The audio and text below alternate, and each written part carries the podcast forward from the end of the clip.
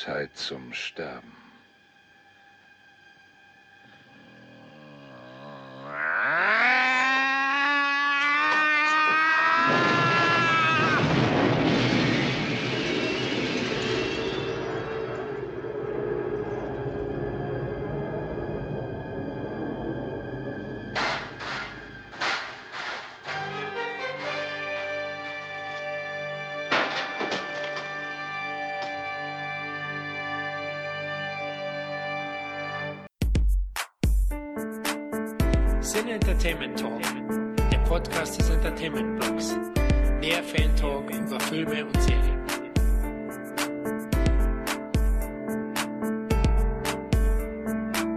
Hallo und herzlich willkommen zu einer weiteren Ausgabe des Cine Entertainment Talk. Wie bereits im Eddie Murphy Podcast angekündigt, widmen wir uns diesmal in unserer Best of Rubrik Action-Ikone Chuck Norris. Kein Actionheld der 80er hat seine Gegner trockener und gnadenloser in die ewigen Jagdgründe gekloppt wie der arschtretende Vollbart. Aber bevor wir uns per Roundhouse Kick durch unsere Top 10 prügeln, stelle ich erstmal das heutige Plaudertrio vor. Da ist einmal unser Podcast, der österreichische Erfolgsautor Matthias Bauer. Hallo Florian, hallo Kevin, hallo liebe Hörer. Ich freue mich heute wahnsinnig. Ja, wir freuen uns auch riesig. Schön, dass du wieder dabei bist. Ja, erzähl mal, gibt's was Neues bei dir? Na gut, so lange ist es nur nicht her, wo wir geplaudert haben. Naja, also sagen wir mal so, in diesem Jahr, wir haben es schon mal erwähnt, aber ich möchte es auch hier nochmal erwähnen, es ist die Fortsetzung der Comicreihe Reiche Ernte erschienen. Das sind so äh, fantastische, makabre Kurzgeschichten in Comicform. Reiche Ernte 2 heißt, sehr fantasievoll für zweiten Teil.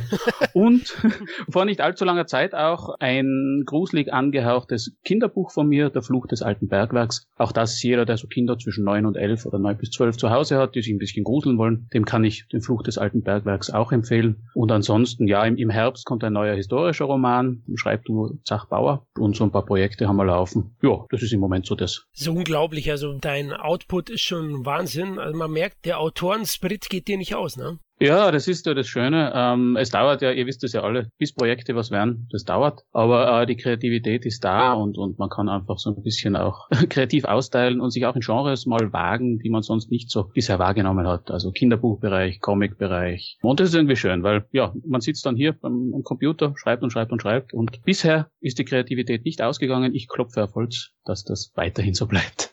Ja, das hoffen wir auch, weil wir geben es zu, wir sind auch Fans und freuen uns auf die Bücher, werden wir wieder definitiv lesen. Sehr, sehr geil, dass es bei dir so gut läuft. Der zweite Norris-Jünger ist mein Partner der ersten Stunde, Kevin.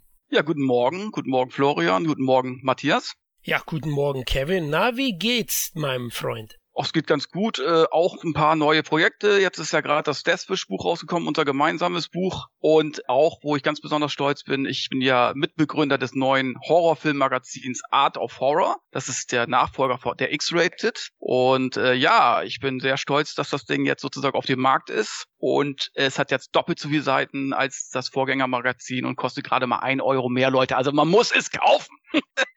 Absolut, auch layout-technisch ist es wirklich ein schmuckes Stück geworden. Vielleicht äh, liest man auch die ein oder andere Kritik von einem CETler. Kann durchaus sein. Achtet mal auf die Autorennamen. Also, wir würden uns freuen, wenn ihr mal einen Blick in das Heft werft. Ich darf kurz fragen, gibt es das auch österreichmäßig? Liefert ihr hierher? Weil es gibt ein anderes Magazin, der Zombie, soll sehr gut sein, aber die liefern irgendwie nicht nach Österreich, habe ich irgendwie mal mitgekriegt. Also Man kann es bei uns auf dem im Online-Shop bestellen nach Österreich, aber ich will nicht, dass die österreichischen Freunde so viel Porto bezahlen und darum hat Beyond Media bietet das Heft sozusagen für die Österreicher an. Oh, das ist gut. Ja, dann sparen die Österreicher quasi Versandkosten, weil das würde sich, glaube ich, sonst nicht rechnen. Ich, sonst hat man, glaube ich, irgendwie drei, vier Euro Versandkosten. Das ist einfach zu viel. Und darum hab, haben wir mit Beyond Media einen Deal sozusagen gemacht, dass die uns, keine Ahnung, eine Handvoll Hefte abnehmen und die dann für die österreichischen Leser verkaufen. Sehr gut. Du hast schon einen, einen Käufer.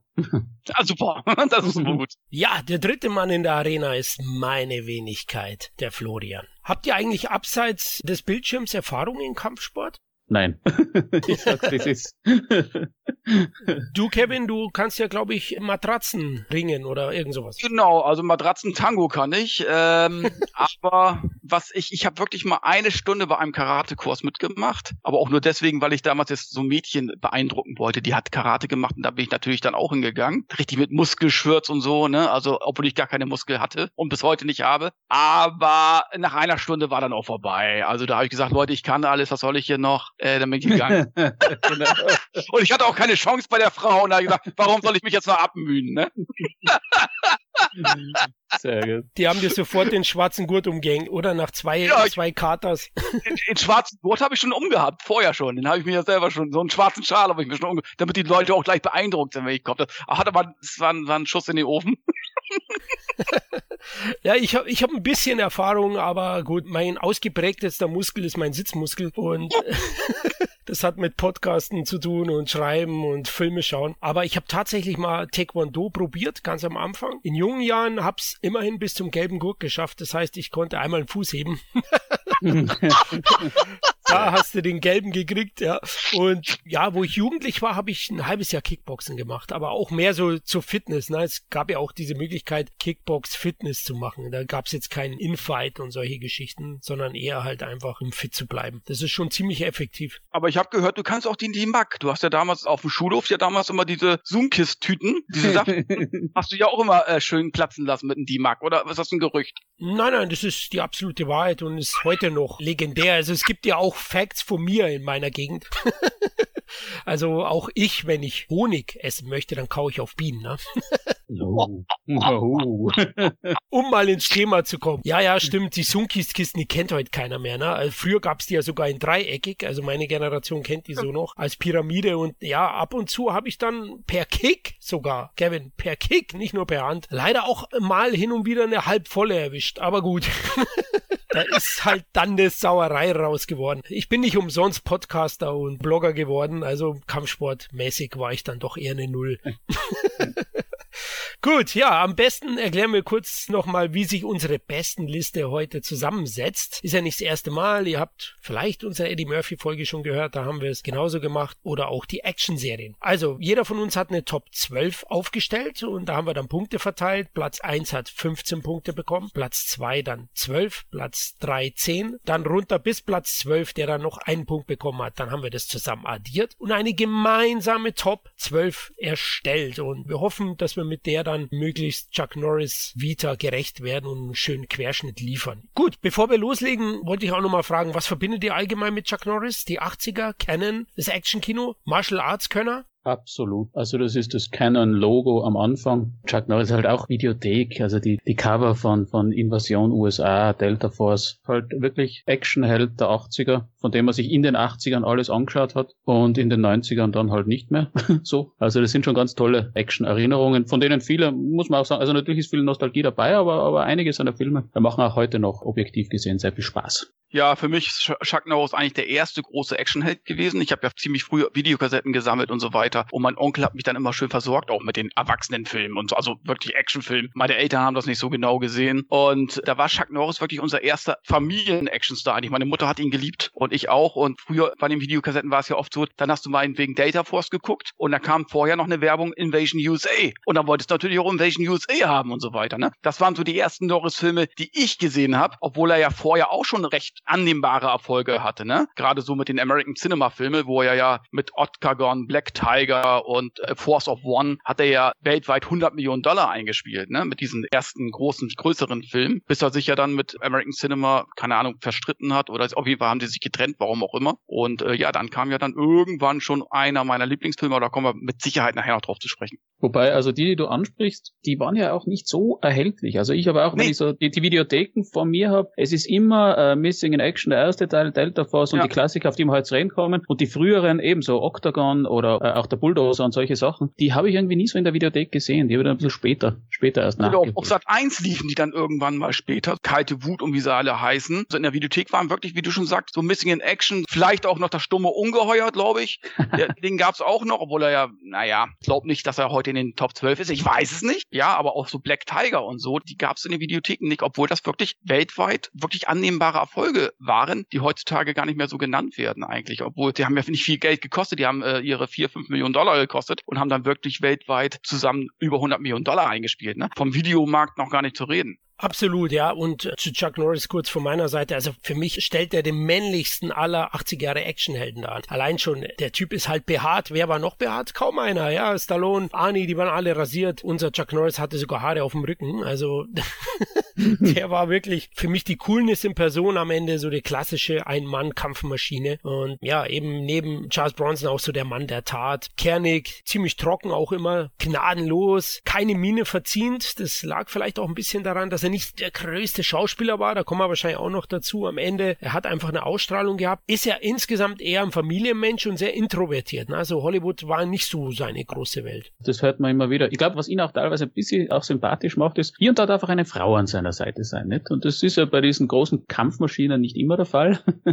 aber, aber so auch bei ihm, so, so auch wenn es nur Beiwerk ist und so, aber trotzdem. Also Chuck zeigt durchaus hier und da auch Gefühle und das ist ja auch also so ein bisschen sympathisch, würde ich sagen. Ne? Und er hat ja immer drei Regeln aufgestellt. Also ich hatte zuletzt der Gigant gesehen, vielleicht ist er heute drin. Ich habe auch ein Patreon-Special zusammen mit Tom aufgenommen zu dem, um ein bisschen mehr zu vertiefen zu dem Cast. Also wer uns bei Patreon folgen will und unterstützen, das tut uns immer gut, der kriegt da auch nochmal einen kleinen Nachschlag in Richtung Chuck Norris. Und äh, da hat er eben, weil er groß schon mitproduziert hat, drei Regeln aufgestellt. Ich möchte keine Vulgärsprache in dem Film, mhm. keine offene Sexszene und kein Alkohol. Ja, mhm. er ist ja auch sehr gläubiger Mensch. Das ist einfach so ein, so ein typischer amerikanischer Republikaner, sage ich jetzt mal, der mit einer Amerikanerflagge im Bett aufwacht und auch wieder einschläft. Also das ist sozusagen so ein, ja, das ist so ein Typ wie Clint Eastwood. Clint Eastwood hat ja auch oftmals immer dasselbe Team um sich herum gehabt, genau wie Chuck Norris. Der hat immer mit dem gleichen Team zusammengearbeitet. Aber wer es einmal mit ihm verscherzt hat, ähnlich wie auch bei Eastwood, der war dann auch weg. Also ich glaube, der ist dann auch einer, der nicht so wirklich Kritik, vielleicht eher als Eastwood. Also wenn du Eastwood mal, glaube ich,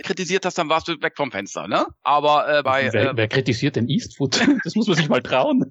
aber ich sag mal, bei Norris war es eh nicht. Der hat auch immer so dieselben Leute um sich herum versammelt, am besten immer so Familienmitglieder äh, und so weiter. Das merkst du dann schon. Das ist auch keiner, der jetzt in der Presse großartig vertreten war. Und klar musste er auch mal Promotion machen für Filme, aber ich glaube, das war so ein Job, den er, glaube ich, nicht ganz so gerne gemacht hat eigentlich. Wobei auch, es kommt ja oft irgendwie so, ja, diese, diese Actionhelden, Republikaner und so, ja. und Flagge zeigen. Andererseits ist ja klar, ich meine, also will er nicht polemisieren, aber jetzt irgendwo jetzt die, die linke Demokraten werden jetzt nicht gerade Rambo drehen, nicht? Oder, oder Invasion USA nicht. Da musst du schon ein gewisser Typ sein und das stelle ich jetzt irgendwo völlig wertfrei hier hin. Aber ich glaube, das akzeptiert man auch, wenn man diese Filme schaut. Da bewegt man sich ah. halt in einem gewissen Genre und dann dürfen es ruhig. Das sind ja die Amerikaner, die sie machen. Ich denke mal oft, es kommt dann immer so aus Europa der Vorwurf, ja, diese Filme und bla, dieser Patriotismus. Ja, aber wie gesagt, ja, aber das ist so. Sie, ja, und sie dürfen. Es ist ja, ist ja ihr, Hollywood macht das ja, Hollywood liegt in Amerika, ja, dann sollen sie halt nicht. Also das ist, wenn es genau, uns nicht passt, dann können wir, können wir ja andere Actionfilme machen, die jetzt irgendwo äh, political correct sind, ja, aber jetzt immer, immer dann oft so reinprügeln drauf. Genau, wie die Armeefilme, wenn eben halt die Armee eben halt ihren paar Euros dazugeben oder paar Dollars, die sind eben halt patriotistisch, aber die sind auch so gewollt, weil die Amerikaner auch so sind. Es ist ja keine, nicht übertrieben, es ist ja einfach die Realität. Viele Amerikaner haben eben halt diesen großen Nationalstolz und das wird eben halt auch in solchen Filmen dann auch gezeigt. Das ist einfach so und das ist auch gerade in den 80ern dieses Militante und so weiter. Das war eben halt auch die Zeit. Und warum? Also Absolut. Also ich kann damit super umgehen und man muss auch immer differenzieren, sage ich jetzt mal. Ne? Man darf auch nicht immer alles zu genau. Dann darf man auch kein Rocky 4 gucken oder Rambo 2 und so. Das war einfach die Zeit. Das war der Kalte Krieg und da gab es eben halt so Schwarz-Weiß, Ost-West und was ich was. Ja, und es ist auch nicht so, dass irgendwie, das ist mir oft vorkommen, gerade Kritiker ja. haben irgendwie Angst gehabt, dass jeder, der einen Rambo-Film schaut, kauft ja. sich dann auch ein Gewehr, geht raus, ballert oder, oder Top Gun, alle gehen zu den Fliegern. Ja, das sind halt die Filme, mein Gott. Also der Zuschauer kann dann schon ein bisschen mehr differenzieren, glaube ich, als, als ja. ihm zugetraut wird. Es wird immer ein paar geben, die das in die falsche Kehle kriegen, ja. Aber ansonsten, mei, das ist ja Spaß. Also auch, ja. das habe ich schon damals als, als Jugendlicher so empfunden. Also das ja. hat man sich einfach gern angeschaut, große Unterhaltung, aber, aber das war jetzt nicht so, dass man danach Flaggen schwingen gegangen ist, nicht? ich denke auch immer ein bisschen, die Kritiker unterschätzen manchmal das Publikum oder ja, wollen sie sich wichtig tun? Ich weiß es nicht. Also solche Sachen, wie du sagst, man kann schon selbst differenzieren und bewerten. Klar, wenn man ein bisschen zu jung ist, ja, nach Rambo 2 habe ich mir auch ein rotes Stirnband gebaut und aus Lego und Maschinengewehr. Ich gebe es zu. Ja, hoffentlich. Also er hat schon funktioniert, aber trotzdem bin ich doch ein relativ normaler Mann geworden mit einer ja. großen Waffensammlung. Nein, Scherz. ähm, wirklich, ich bin ein Pazifist, trotz dieser Filme. Aber man kann es eben da auch ausleben und hat dann da auch Spaß. Das muss man wie ein Comic sehen. Kurz zu Chuck Norris. Generell nochmal wollte ich eingehen. Ja, es wundert natürlich auch nicht. Ja, er, er ist auch ein evangelischer Christ, also er ist ja sehr religiös, zudem und eben konservativ angehaucht und ein Vertreter der Republikanischen Partei. Aber er war auch in der Armee. Ne? Die haben ihn lange Zeit gefördert. Dadurch hat er dann auch in Korea Kampfsport gelernt. Er ist ja Taekwondo-Meister, war der erste westliche Mann, der mit dem achten Dan ausgezeichnet wurde. Also Halleluja. Ja, Kampfsporttechnisch war er ein Riese, definitiv auch, wie er später dann auch in Hollywood groß abgeräumt hat. Und dadurch ist auch Bruce Lee auf ihn aufmerksam geworden durch die vielen Titel, die er errungen hat und hat ihn dann auch gecastet für Die Todeskralle schlägt wieder zurück, was aus Bruce Lees Sicht sein bester Film ist. Er hat ihn am meisten geliebt, er hat das Drehbuch dazu geschrieben, Regie geführt und hat den immer besonders hervorgehoben in seiner Vita. Aber da kommen wir noch dazu, weil der ist tatsächlich in unseren Top 12. Ich spoiler mal. Er war aber auch sehr, sehr wichtig für Chuck Norris. Nach Bruce Lees Ableben hatte Chuck Norris erstmal weiter seine Kampfsportschulen im Blick und weniger Hollywood, aber einer seiner Schüler war Steve McQueen und der hat ihn dazu ermutigt, es doch als Schauspieler zu probieren und Chuck Norris hat dann den ein oder anderen Titel gedreht. Der Boss von San Francisco zum Beispiel, ein frühes Werk, was nicht in unseren Top 12 ist, völlig verdient nicht, weil es einfach ein Rotz ist, muss man ganz ehrlich sagen. Und Breaker Breaker, so ein Trucker-Action-Movie hat er gemacht in den 70ern, ist auch nicht in den Top 10, ist auch wirklich schlecht. Das Geilste an dem Film ist das VHS-Cover. Das ist richtig großartig. Deswegen damals ausgeliehen. Der Klassiker, ihr kennt das ja auch, ihr seid auch Videokids, ne? Cover geil, Film scheiße. Absolut. Wobei den Breaker Breaker wollte ich immer schon mal eben, weil ich kenne den immer nur so als Beginn der, der Norris-Erfolgsgeschichte, der war recht erfolgreich. Wollte man den immer schon mal anschauen, aber irgendwie bin ich immer so ein bisschen davor zurückgezuckt jetzt, so in diesen Jahren. Traue mich nicht. Bitte nicht. Ähm, also, wie soll ich sagen, der Film ist haarlos, so wie Norris in dem Film. Es muss nicht immer was heißen. Wir haben vielleicht den einen oder anderen Titel drin, wo er überraschenderweise kein Bart trägt, aber die Frühwerke, da sind schon ein paar Graupengurken dabei, muss man einfach so sagen. Und das sind die. Aber es waren die ersten Anfänge und dann kam es eben zu der Verbindung mit der Produktionsfirma, die Kevin erwähnt hatte, American Cinema. Und da hat er dann einige Titel gedreht, die richtig erfolgreich waren. Also bis zu 20 Millionen Dollar in Amerika eingespielt haben, allein ja. in den 70er Jahren, Ende 70er, das war schon richtig Kohle, ja. Warriors hat auch nur 22 Millionen gemacht. Aber jetzt lasst uns am besten mit unseren Top 12 anfangen. Wir können ja hin und wieder dann auch abschweifen in Norris Vita, aber das ergibt sich, glaube ich, allein aufgrund der ganzen Filme, die wir durchsprechen. Denn, wie erwähnt, es ist schon ein Querschnitt über die komplette Karriere. Wir haben Produktionen aus den 80ern, aus den 70ern, aus den 90ern. Also ich glaube, da kommen wir überall hin und können ein bisschen was erzählen von der Privatperson Norris. Ja, Platz 12 Leute. Und jetzt gibt schon einen richtigen Tiefschlag für mich persönlich, denn Sidekicks hat es auf Platz 12 geschafft. Dank Kevin. Bei dir ist er auf Platz 7, hat 6 Punkte deswegen eingestrichen und erklär mir warum, Kevin. Warum? Ich frage dich, warum nicht bei dir? Das ist doch viel wichtiger, diese Frage, ne? aber ich kann es dir erklären. Sidekicks war letzten Endes Chuck Norris letzter großer Erfolg. Ne? Also Anfang 90er ging es ja schon abwärts, spätestens. Und Sidekicks ist ja dann 92 in die Kinos gekommen und es hat ja fast noch 17 Millionen Dollar in Amerika eingespielt, was richtig viel war für so eine günstige Produktion und hat weltweit laut dem Produzenten über 100 Millionen Dollar ihm in die Taschen gespült, ja. So und äh, hat danach aber dann trotzdem eigentlich ja zwar hin und wieder noch den einen oder anderen Film gemacht, aber ist ja dann zu seiner Serie Walker Texas Ranger, weil er dann auch gemerkt hat, er ist auch nicht mehr der Jüngste, ist in den 50ern schon und jetzt gehe ich mal Richtung Serie, was dann auch der bessere Schritt war letzten Endes für ihn. Aber das ist einfach ein Film, wo ich sage, es ist ein Karate Kid Verschnitt, vielleicht auch ein Karate Tiger Verschnitt.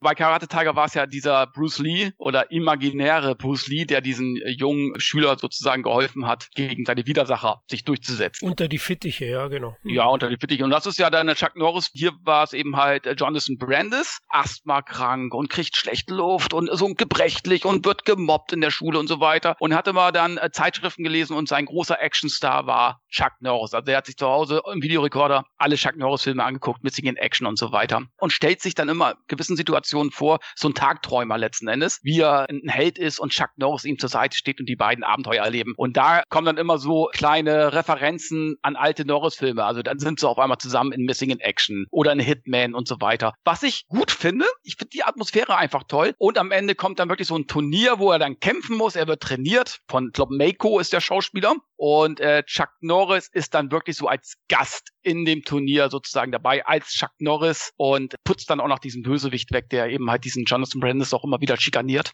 Der Bösewicht war für mich die Schwäche des Films. Das war Joe Piscopo. Das ist eigentlich so ein amerikanischer Komiker, der war auch in Dead Heat zu sehen, der übrigens ganz gut ist, also den mag ich irgendwie in dem Film. Aber da passt er einfach nicht rein, beziehungsweise er ist einfach lustig und einfach, also die wollen zu sehr auf die Kinderschiene gehen in diesem Film. Und das hat er eigentlich gar nicht nötig, weil den hättest du auch so ab zwölf freigegeben bekommen, ohne jetzt in dieses, diesen, ja, äh, Kindergarten-Witz zu gehen, in gewissen Teilen. Und das stört mich an dem Film. Ansonsten finde ich ihn mega unterhaltsam. Das ist für mich so ein richtiger, netter Karate-Kid-Verschnitt mit einem beschissenen Bösewicht, muss man sagen. Soll ich loslegen oder Matthias? Du, ich, ich halte mich, ich halte mich kurz, bevor du loslegst, weil ich glaube, du hast schon, hast schon irgendwie durchgeladen. Ja, genau. Na, ähm, ähm, also Kevin, ich akzeptiere deine Ansicht, das passt schon. Also Geschmäcker sind, Geschmäcker sind verschieden, ist gut so. Ich selber, ich mache es relativ kurz. Ich kann einfach nicht in Chuck Norris Kinderschiene. Das war damals nicht das, was ich irgendwie wollte von Chuck Norris.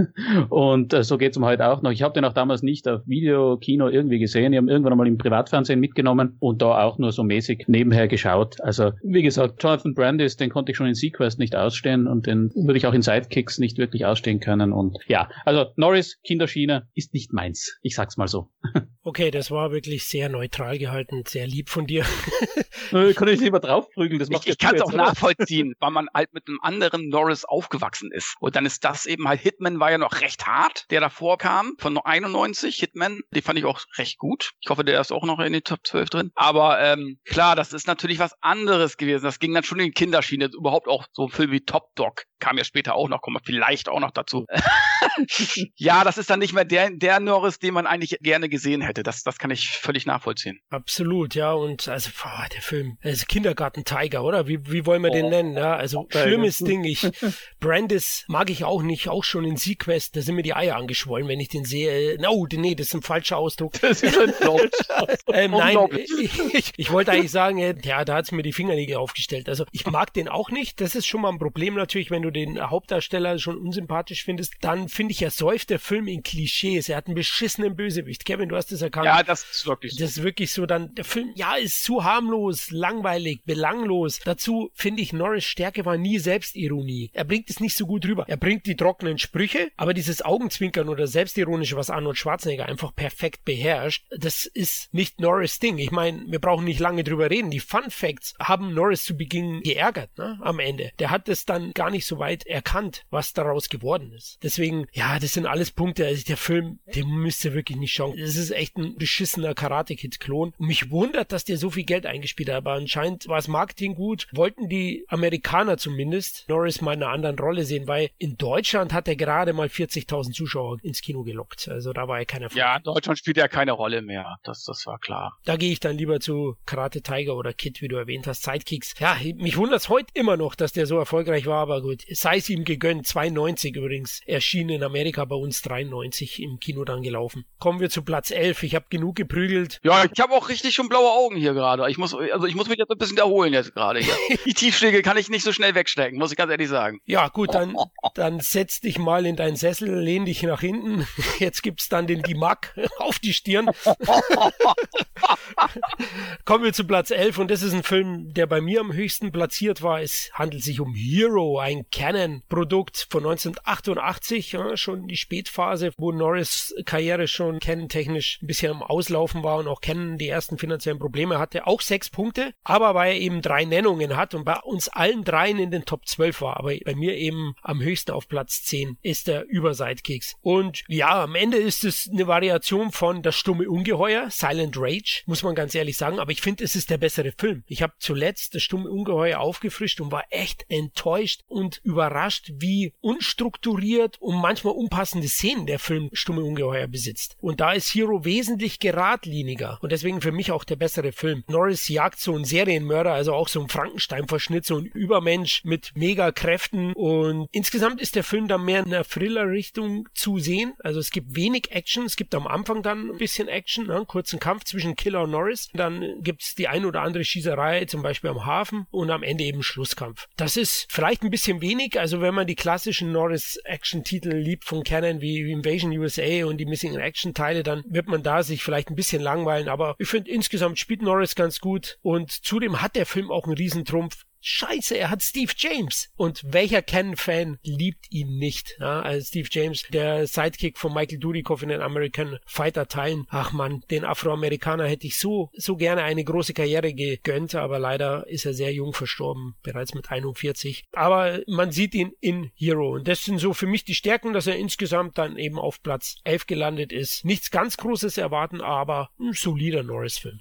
Also ich hatte ihn ja auch in den, in den Top 12. Der Hero wird ja sehr oft angefeindet und ich muss sagen, mir hat er damals sehr gut gefallen. Ich war immer schon ein großer Horror-Fan, Thriller-Fan. Und 1988, da waren wir ja noch weit weg von dieser Serienkiller-Schwemme. Also da war noch kein Schweigender Lämmer, kein Seven, kein was weiß ich was alles. Ja. Und da war so irgendwie so Norris gegen Serienkiller und der Serienkiller noch relativ unheimlich gezeichnet. Ja, wie, wie du gesagt hast, Flora, so ein richtiges Monster. Da war das eigentlich schon ganz, ganz stimmig. Ähm, und der gefiel mir, der gefiel auch und den, den Freunden damals ganz gut, so als, als Crossover. Aber ich habe mir den auch einmal neulich wieder angeschaut und da sieht man dann schon so, es passiert, passiert zwischendrin einfach nichts. Äh, und auch so ein bisschen die Love Interest Geschichte Norris, die ist dann auch nicht so richtig überzeugend. Aber ansonsten muss ich sagen, eigentlich so als, als, als schneller Durchlauf, so eben Norris in einer unheimlichen Geschichte, hatte mir damals gefallen, gefällt mir heute auch noch. Auf alle Fälle besser als der stumme Ungeheuer, der, der damals auch so, so, das Videocover war glaube ich gut und, und man schaut immer mal so äh, rauf. Aber der war dann glaube ich eh beschlagnahmt. Und ich habe mir den auch vor ein paar Jahren wieder angeschaut, habe mir gekauft. Ja, und der kann, der kann nichts, ja. Also da ist, da ist Hero wirklich, das ist natürlich immer unfair, mit einem schlechten Film äh, irgendwas zu vergleichen. Klar gewinnt er ein Film gleich mal. Aber ich muss auch sagen, Hero gefällt mir eigentlich heute noch ganz gut. Ich finde es eine interessante Abwechslung zu diesen anderen großen Baller-Klassikern. Ja, kann ich mich eigentlich nur anschließen. Ne? Also recht düster, dreckig gehalten, auch viel besser als das stumme Ungeheuer. Da wollten sie damals eben halt auch auf die Schlitzerwelle, glaube ich, mitschwimmen. Das war ja gerade die Zeit damals, Anfang 80er mit Freitag der 13. und so weiter. Da haben sie gesagt, ach Mensch, da hauen wir Chuck Norris mal eben rein. Der kämpft auch noch mal gegen so einen unmenschlichen Schlitzertypen irgendwie. War aber nicht so pralle. Und Hero and the Terror, der krankt einfach an der wenigen Action, sage ich jetzt mal, oder an den wenigen Höhepunkten. Da hätte man einfach ein bisschen mehr machen müssen, mehr aus Auseinandersetzung, keine Ahnung. Oder wenn der, wenn der Schlitzer eben halt ein bisschen mehr gekillt hätte, selber und Chuck Norris wäre jedes Mal zu spät gekommen. Irgendwie sowas, ne? Dann ja, er hat Steve James, aber auch hier wird Steve James wie so oft verschenkt. Das muss man einfach auch sagen, wie bei American Fighter, wo man gedacht hat, Mensch, Teil 3, da ist Dudikoff jetzt nicht mehr dabei, da müsste ja eigentlich Steve James die Hauptrolle bekommen. Nein, da setzen sie einen David Bradley auf einmal vor die Nase. Das fand er bestimmt nicht so pralle. Ich muss sagen, der hat eben halt auch viel mehr verdient, als er letzten Endes erreichen konnte, obwohl ich das nicht schmälern möchte. Davon mal abgesehen, ja. Aber wie gesagt, es ist ein netter Chuck Norris Slasher, aber eben halt mit zu wenig Höhepunkten. Aber ich sage ja, Norris und so weiter macht es eben halt. Also ich sag mal so, wenn Norris jetzt nicht mitgespielt hätte, würde ich mir wahrscheinlich nicht wieder angucken. Aber allein durch Norris, wenn man Norris mag, kann man sich den Film immer wieder geben. Und er tut einfach nicht weh. Das ist 90 Minuten nette Unterhaltung. Es ist ja auch so, früher gingen die Filme ja zum Glück auch noch 90 Minuten. Selbst wenn sie nicht so, wenn sie recht langweilig waren, war es nach 90 Minuten vorbei. Heute gibt es Filme, die haben genauso wenig Höhepunkte und gehen aber zweieinhalb Stunden. Das ist der Unterschied. Von daher tut der Film einfach nicht weh, aber er ist jetzt auch sicherlich kein Highlight. Einspieltechnisch war es ja schon ein Abstieg, ne? wie eine andere Produktion, die wir noch besprechen werden, die auch 88 erschienen ist. Also 88 ging es ziemlich abwärts. Die Umsatzzahlen, Kevin, von, von Hero, hast du die? Äh, der hat, glaube ich, knapp 6,5 oder knapp 7 Millionen Dollar, glaube ich, nur eingespielt. Ja, das ist natürlich sehr wenig. Deutsche Besucherzahlen 117.000 wollten den im Kino sehen, aber ja, es hat dann immer lang gedauert. 90er war ja dann die Videothekenzeit für Norris. Da kamen die Filme dann direkt in unsere Filmtempel. Kommen wir zu Platz 10. Und jetzt gibt es eine Produktion, die in den 90ern entstanden ist. Eine Canon Spätproduktion von 1991. Kevin, neun Punkte. The Hitman. Yes. Ah, ich liebe ihn bei dir auf Platz 5. Deswegen darfst du anfangen. Ich hatte ihn auch in meinen Top 12. Also Hitman ist wirklich noch so ein Film. Ich habe das Poster natürlich hier im Büro ganz groß hängen. Allein das Poster ist schon Gold wert. Er mit einem Mantel, mit einer Matte. Ich hatte ja dieselbe Frisur, Fukuhila. ja. Und dann schwarzen Mantel und in dem schwarzen Mantel so eine abgesägte Schrotflinte drin. Das ist ja schon geil. Ja, das ist ja eigentlich schon die halbe Punktzahl, muss man ja schon sagen. So, und dann ist der Film einfach auch ein netter Mafia Actioner. Er ist ja ein Cop, der zwei Mafia-Banden ausspielt sozusagen. Ne? Also er ist einmal für die einen und dann wieder für die anderen und jeder denkt, er gehört aber dazu. Und so spielt er die untereinander aus und die machen sich nachher gegenseitig platt, beziehungsweise er erledigt dann den Rest. Und er wurde mal richtig niedergeschossen und so weiter, wird für tot erklärt, aber er hat überlebt und er ja, spielt dann eben halt diese Mafia-Banden untereinander aus. Einmal sind das, glaube ich, so muslimische Mafia, Gangster und die anderen sind halt italienische oder amerikanische, keine Ahnung. Da gibt's ein bisschen viel Religion, spielt da so ein bisschen eine Rolle. Das hätte ich persönlich weggelassen, das passt irgendwie nicht. So ein bisschen Anti-Islamismus, keine Ahnung, so ein bitterer Beigeschmack, finde ich. Aber die Action, wenn sie denn mal da ist, ist einfach trocken und hart. Es gibt jetzt nicht die großen Actionsequenzen, aber die Ballereien sind sehr blutig, wie er mit seiner Schrotflinte mal eben ein Bein wegschießt. Das erinnert auch so ein bisschen an die Ziegel 90er Filme hier wie Deadly Revenge, hat so ähnlich die Action, auch so von der Farbgestaltung her. Und äh, man muss einfach auch sagen, Aaron Norris ist so ein wirklich guter Actionregisseur. Der hat ja nicht nur Hitman gemacht, der hat auch noch den einen oder anderen Canon-Streifen mit seinem Bruder gemacht. Und er hat wirklich immer aus dem Budget das Beste rausgeholt. Das sieht immer gut aus. Klar, siehst du hier und da, äh, hast du Budgetprobleme. Dann hast du noch so eine Nebenstory, wo er immer nach Hause kommt, der Chuck Norris, und da ist ein Junge, der äh, steht immer vor verschlossenen Türen, weil seine Mutter immer so hart arbeiten muss. Und dann trainiert er ihn so ein bisschen. Und das ist so eine Story, die muss man nicht drin haben im Film. Sie schadet aber auch nicht, ja. Das ist, glaube ich, auch so ein Norris-Ding. Also ich kann mir gut vorstellen, dass Norris sowas auch gewollt hat in seinen Filmen. Er wollte ja auch immer noch mal eine gute Message irgendwie. Das war ihm, glaube ich, auch immer wichtig, so eine gewisse Message irgendwie dem Publikum mitzuteilen. Aber das muss man halt nicht drin haben. Und der kleine Junge wird natürlich auch noch bei einem Bombenanschlag verletzt und so weiter. Und ja, und du hast natürlich in dem Film einen super geilen Bösewicht mit Michael Parks. Michael Parks ist einfach ein geiler, suffisanter Bösewicht, der auch schon, finde ich, bei Deathwish 5, ja, man kann über den Film streiten, aber auch Deathwish 5 war er ein sehr guter Bösewicht und der hat ja dann mit den Tarantino-Filmen ja auch so seinen zweiten Frühling erlebt. Also ich mag den Film und gerade auch das Ende. Darf ich das Ende spoilern? Darf ich es spoilern? Stopp, stopp, ich habe den, ich oute mich dann eh dann noch bei meinem, aber ich habe den Film noch nicht gesehen. Boah! Okay, ja. das spoiler ich nicht. Ich sag nur eins. Allein der Spruch von Chuck Norris. Wenn du einmal Angst hast und einmal musst, dann einmal ganz fest zusammendrücken. ja, ja, ja, ja, Wahnsinn. Das ist ja fast schon philosophisch, was er da geliefert hat. Ja, Bruce ja. Lee aller Ehren. Also. Ja, also ich will nicht sagen, was er da macht. Ich sag nur eins. Er bindet jemanden an. Nein, ich sag's jetzt nicht. Komm, ich bin jetzt nicht gemein. Weil den musst du wirklich angucken, Matthias. Den musst du dir echt angucken. Der, der ja. macht Spaß. Das ist der Norris, den du noch gerne gesehen hättest äh, in den 90ern. Da hast, da bekommst du ihn auf jeden Fall nochmal. Ich meine, es ist ja, ich hätte mich natürlich jetzt einfach mit irgendwelchen Floskeln retten können, wenn, wenn, Florian, wenn du mich fragst, was sagst du dazu? Aber es soll ja ein ehrlicher Podcast sein und auch ehrliche Top 12. Und mir ist der Hitman, der ist mir damals entgangen, weil 91, das war die Hochzeit von Arnie. Da war Terminator 2 und solche Sachen. Und zur gleichen Zeit, wie Arnie da so groß war und auch Sigel langsam hochkam, ist irgendwie Chuck Norris ja runter, runtergegangen. Also irgendwie, wir haben die damals nicht mehr so geschaut, diese Chuck Norris Streifen. Also aus dieser Zeit haben wir noch Delta Force 2 geschaut, aber sonst eigentlich fast nichts. Und deswegen ist mir der damals entgangen, auch auf Video und ich habe später nie mehr nachgeholt, aber ich werde ihn natürlich nachholen. Keine Sorgen. und freue mich jetzt schon aufs Finale, das du jetzt so, ah. so angeteasert hast, ja? Das ist das Finale. Allein der Spruch, ich weiß nicht, ob ich es jetzt genau wiedergegeben habe, aber das ist der Spruch. Das ist so ein Spruch, der kommt irgendwie irgendwie im Film einmal vor von dem Bösewicht und diesen verwendet er natürlich dann selber, als der Bösewicht sozusagen am Arsch ist. also wenn du wirklich Norris aus den 80ern vermisst hast, also in den 90ern äh, den Norris aus den 80ern vermisst hast, dann würdest du ihn da nochmal bekommen oder nicht, Florian? Ja, ich gehe doch weitestgehend mit dir mit. Bei mir war er auf Platz 12, also er hat es nur ganz knapp reingeschafft. Ja, Matthias, ich verstehe dich da sogar. Das war ja dann auch die Zeit, wo die Filme direkt auf Video rausgekommen sind. Also marketingtechnisch hast du es gar nicht mehr so mitbekommen. Klar, wir Videokids haben dann das Plakat gesehen. Die Matte ist ein bisschen gewöhnungsbedürftig bei Norris. Es steht ihm schon, ja, er trägt ja auch sein Vollbart dazu. Ja, aber ich war ja mehr der Typ Pisspot-Schnitt, deswegen konnte ich dem Fokuhila nie was abgewinnen. Du hast also ausgesehen wie Chuck Norris in seinem ersten Film. Der hatte ja fast denselben Haarschnitt wie du. Oh, du Arsch.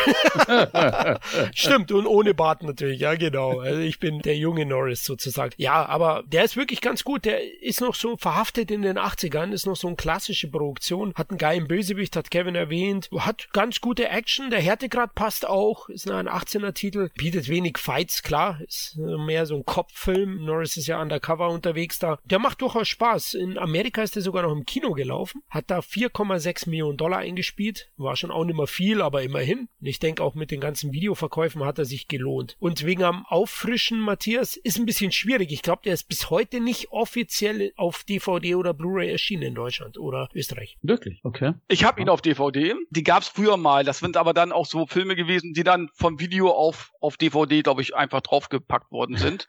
M, ach, ich weiß nicht mehr, wie die, diese Firma heißt, MVP. Ich habe auf jeden Fall noch die DVD, weil es eben halt nichts anderes gibt, komischerweise. Aber ich gehe einfach mal davon aus, weil jetzt doch so viele Norris Norris-Filme rauskommen, der ist ja auch gerade 80 geworden, dass der irgendwann auf, auf Mediabook oder was ich was erscheint. Das vermute ich auch stimmt. Die Ja. habe ich vergessen. Die Scheibe ist natürlich längst out of print. Ja. Und MCP hießen die. Die, haben MCP, genau. die haben auch Feuerwalze rausgebracht und Death Oh, ganz schlecht. Death Ganz 3 Cut, ja, also die haben wirklich die Dinger nur vom VHS 1 zu 1 auf Ja. DVD gebrannt. Es war wirklich mieseste Qualität, aber genau, das war die einzige Möglichkeit, den überhaupt noch zu sehen. Mittlerweile eben out of print und deswegen, ich denke auch, früher oder später wird den jemand rausbringen, denn der Markt ist ja da, wenn man die ganzen Filme sieht, die es jetzt auf Mediabook schaffen, da sollte auch Hitman eine Chance bekommen. Gut, kommen wir zu Platz 9. Und jetzt geht es schon um einen größeren Titel, würde ich sagen. Klassische Canon-Produktion Braddock. Missing in Action 3 von 1988. Der hat schon elf Punkte bekommen, also jetzt sind wir zweistellig. Und Kevin, bei dir ist er am höchsten platziert, nämlich auf Nummer 6. Warum magst du den Film so gern? Ist für mich der beste äh, Missing-in-Action-Film, ganz klar. Was? Missing in Action, Was? ja. Missing in Action 1 ist natürlich der prägende Film. Der hat Norris war einer seiner größten Erfolge und auch eigentlich sein, ja, das hat ihm wirklich nochmal einen Schub gegeben. Er hat ihm wahrscheinlich auch den großen Canon-Vertrag dann auch beschert. Aber muss sagen, Braddock ist einfach, wie soll ich sagen, ist auch von Aaron Norris ja äh, gedreht worden und das ist richtig aufwendig. Der ganze Film sieht aus wie ein großer Kinofilm, also teilweise zumindest und äh, hat wirklich Dschungel-Action. Äh, er muss da irgendwie seinen, seinen Sohn muss er da, will er irgendwie aus, aus Vietnam rausholen, weil er seine Frau hat er damals irgendeinem Einsatz verloren und da mussten die alle flüchten und dann hat er sich von, musste er sich von seiner Frau irgendwie trennen. Allein der Anfang ist schon richtig großartig gemacht, sehr aufwendig auch gemacht. Und ich finde die Action einfach geil, wenn er nachher verletzt ist und der Sohn ihn am Ende das Maschinengewehr auf die Schulter legen muss, damit er einen Hubschrauber erschießen kann. Und das Finale auf der Brücke, glaube ich, ist nachher das Finale äh, richtig äh, spannend und muss er nicht nur seinen Sohn nachher befreien, er befreit ja eine ganze Mission sozusagen, so eine, er ist auch so ein Priester, der hat so eine ganze Mission von Flüchtlingskindern und er, er nimmt dann die ganzen Kinder mit und müssen dann durch den Dschungel und werden dann gejagt. Und also ich finde den toll, es macht einfach Spaß, es ist für mich so dieser klassische, mehr klassischer Chuck Norris Film als Missing in Action, weil Missing in Action ist mir eigentlich, muss ich ganz ehrlich sagen, der ist mir irgendwie, hat mir zu viel Längen. Und Teil 2 mag ich generell nicht, komischerweise. Also das ist nicht, Teil 2 mag ich nicht. Der hat irgendwie so, ein, so eine Atmosphäre, die mir nicht liegt. Und Teil 3 ist für mich einfach, ich meine, den müsstest du jetzt nicht Missing in Action 3 nennen, davon abgesehen, ja. Das, das hätte auch ein alleinstehender Titel sein können. Aber ich mag den einfach. Da würde ich dir sogar zustimmen, tatsächlich. Also bei mir war der ja auch in den Top 12 und ich finde die Schauwerte geil. Also ist Ja. echt Wahnsinn, was, was Aaron Norris da rausholt. Story ist natürlich totaler Nonsens, ja. Familienzusammenführung, sucht sein Söhnchen. Ja, da muss er, in Vietnam hat er dann äh, in Gefangenschaft gestöpselt wie ein Weltmeister. Wie so ein Zuchtbulle wurde er da wahrscheinlich gefangen gehalten. Nein, aber die Familiengeschichte ist ja nicht überzeugend, aber man braucht ja natürlich irgendwie einen Story-Ansatz, dass er da zurückkehren kann. Aber die Action, die rockt schon saftig. Es ist so ein klassischer B-Action. Ein wahnsinnig reaktionär, aber sehr temporeich. Deswegen, ich finde ihn auch so Canon at its best, weil ich mag ja Teil 2 nicht so. Also Missing Action 2 ist für mich der schlechteste von der Reihe und ich finde auch 1 hat tatsächlich ein bisschen Längen, wobei er sich Ken untypisch ein bisschen auch dann mit dem Trauma auseinandersetzt. Also Missing in Action 1 braucht auch ein bisschen, bis Norris dann in den Dschungel geht und alles niedermäht, was bei 3 nicht auf dem Baum ist. Aber Braddock Missing in Action 3 ist dann einfach nur ein klassischer Hirnaus-Actioner, wie er eben in den 80ern populär war. Interessant. ja, ich gehe mit euch, dass die Action-Szenen okay sein. Ich kann nur sagen, also Braddock, das ist für mich eine Schiene wie Mad Max 3. Bin selber Familienvater, habe Krankinder, aber ich kann es nicht ab, wenn man irgendwie diesen Helden, die zuerst so richtig monolithisch durch Filme stapfen, Familiengeschichten andichtet. Und das ist, das ist dann für mich einfach eine Sache, die ist aufgezwungen und passt für mich nicht. Ich meine, zuerst plättet er Asien, dann kommt man eben drauf, er hat doch irgendwie Frau, Kinder und so weiter und so fort. Und das bin da einfach nie warm geworden damit, mit diesem dritten Teil. Auch wenn er die Schauwerte hat, das mag schon stimmen. Und auch wenn er intelligenter sein mag als Teil 2, da habe ich ein bisschen andere Meinung dazu zu Teil 2, aber es ist ein interessanter Cast heute, finde ich sehr gut. Aber eben, also ich fand diesen dritten einfach zusammengestöpselt, äh, eine neue Richtung irgendwie und das, das, das fand ich irgendwie nicht so unterhaltsam wie die ersten beiden, die ich einfach irgendwo äh, schon in diese klassische Canon-Ballerfilm-Schiene hinein tue, wo Chuck dann auch gerade im zweiten, den kann man auch zu Recht für unsympathisch halten, weil er ein bisschen rassistisch und so weiter ist, aber Chuck mit, mit Handgranaten behangen, der Rambo 2 MI5-mäßig so ein Lager niedermacht. Sowas, sowas finde ich durchaus zulässig, finde ich auch gut in dieser, in dieser ganzen Canon-Schiene und gefällt mir besser als Braddock, der auf einmal so aus dem Hut gezauberte Familienzusammenführung machen muss. Da konnte ich mit dem dritten einfach nicht so richtig warm werden. Auch wenn er, völlig richtig, auch wenn er seine Schauwerte hat und, und gut ausschaut, aber so in der Missing in Action-Reihe ist er für mich irgendwie, ja, da ist er für mich an, an letzter Stelle. Sag ich einfach offen. Also das mit der Familienzusammenführung kann ich nachvollziehen. Ich habe es mir halt so erklärt, vielleicht ist wirklich Norris so männlich, so Testosteron durchtränkt, der hat die wahrscheinlich nur angeschaut und ist die schwanger geworden. Wahrscheinlich. Sehr gut. Ja. Irgendwie so, ja. Ich habe keine Ahnung. Das ist Quatsch, da gebe ich dir auch recht, aber die Schauwerte reißen es bei mir raus und die Explosion, das konnte Canon ja eh, also da kommen wir vielleicht noch dazu. Aber Kevin, viele haben anscheinend gedacht, wie Matthias, denn wirklich erfolgreich war er nicht, ne, Braddock? Ja, in Amerika, ich glaube 6,7 Millionen und äh, in Deutschland hatte er auch nicht mehr wirklich viele Zuschauer. 193.000, ja. Das ist auch wirklich ganz klar, sieht man hier den Einbruch bei den Umsatzzahlen ja, ja. bei Norris. Und es gab ja kurz eine Pause, bevor Missing in Action 3 dann erschienen ist, weil 85 und 86 kamen sehr viele Titel raus. 86 eben unter anderem Delta Force und Feuerwalze. In Deutschland 87 erschienen Feuerwalze. Aber ähm, da gab es so ein bisschen so eine Pause, vor allem in den USA von einem Jahr. Hm, vielleicht hat die nicht gut getan. Ich weiß es nicht. Oder es gab eben schon den Umschwung. 88 kam eben auch Bruce Willis, der Normalo-Action-Typ. Ja. ja, andererseits war das, also so sehr ich Chuck Norris auch in diesen Filmen liebe, aber die haben halt alle irgendwo eine Ablaufzeit. Das Witzige ist ja, dass Chuck Norris ist ja dann qualitativ so mit Cusack und so irgendwo besser geworden. Aber in der Zeit, so 87, Seagal lugt um die Ecke, ne? mit Nico und, und Hard to Kill kommt Stimmt. dann bald. Bruce Willis, wie du richtig sagst, das ist dann schon High-Class-Action. Also Stirb langsam ist einfach, muss man einfach sagen, das ist ein anderer Level. Arnie Predator, 87. Predator ist auch, ja. ist schon ganz anders. Und da tun sich natürlich Leute wie Stallone, die so mit City Cobra brauchen wir nicht drüber reden, liebe diesen Film, liebt ihr alle. Aber das ist irgendwo so ein bisschen ein anderer Level, wie halt Predator und, und Stirb langsam und so. Ne? Also, und du hast ja auch gesehen, äh, Rambo 3 ist ja auch schon gefloppt. Das war ja auch ungefähr denselben Zeitraum. Ich glaube, die Art dieser Filme war dann auch war einfach vorbei fürs Kino. Mhm, genau, genau, das reine Ballern. Ja. Äh, so sehr es Spaß gemacht hat, aber das, das war dann irgendwo auch vorbei. Und bei Rambo 3 muss ich eher sagen. Also von diesen ersten dreien ist das der am wenigsten angeschaut ja, habe. Ich auch. Und immer, immer die ersten zwei öfters geschaut. Obwohl er Prädikat wertvoll hat. Wir wissen da kommen wir noch dazu. Hat ein Norris-Film Prädikat wertvoll? Ich glaube, das hat er nie geschafft. Nee. also auch, auch nicht Sidekicks, aber komisch. Ich weiß es auch nicht warum. Ja gut, bei dem Bösewicht, Halleluja.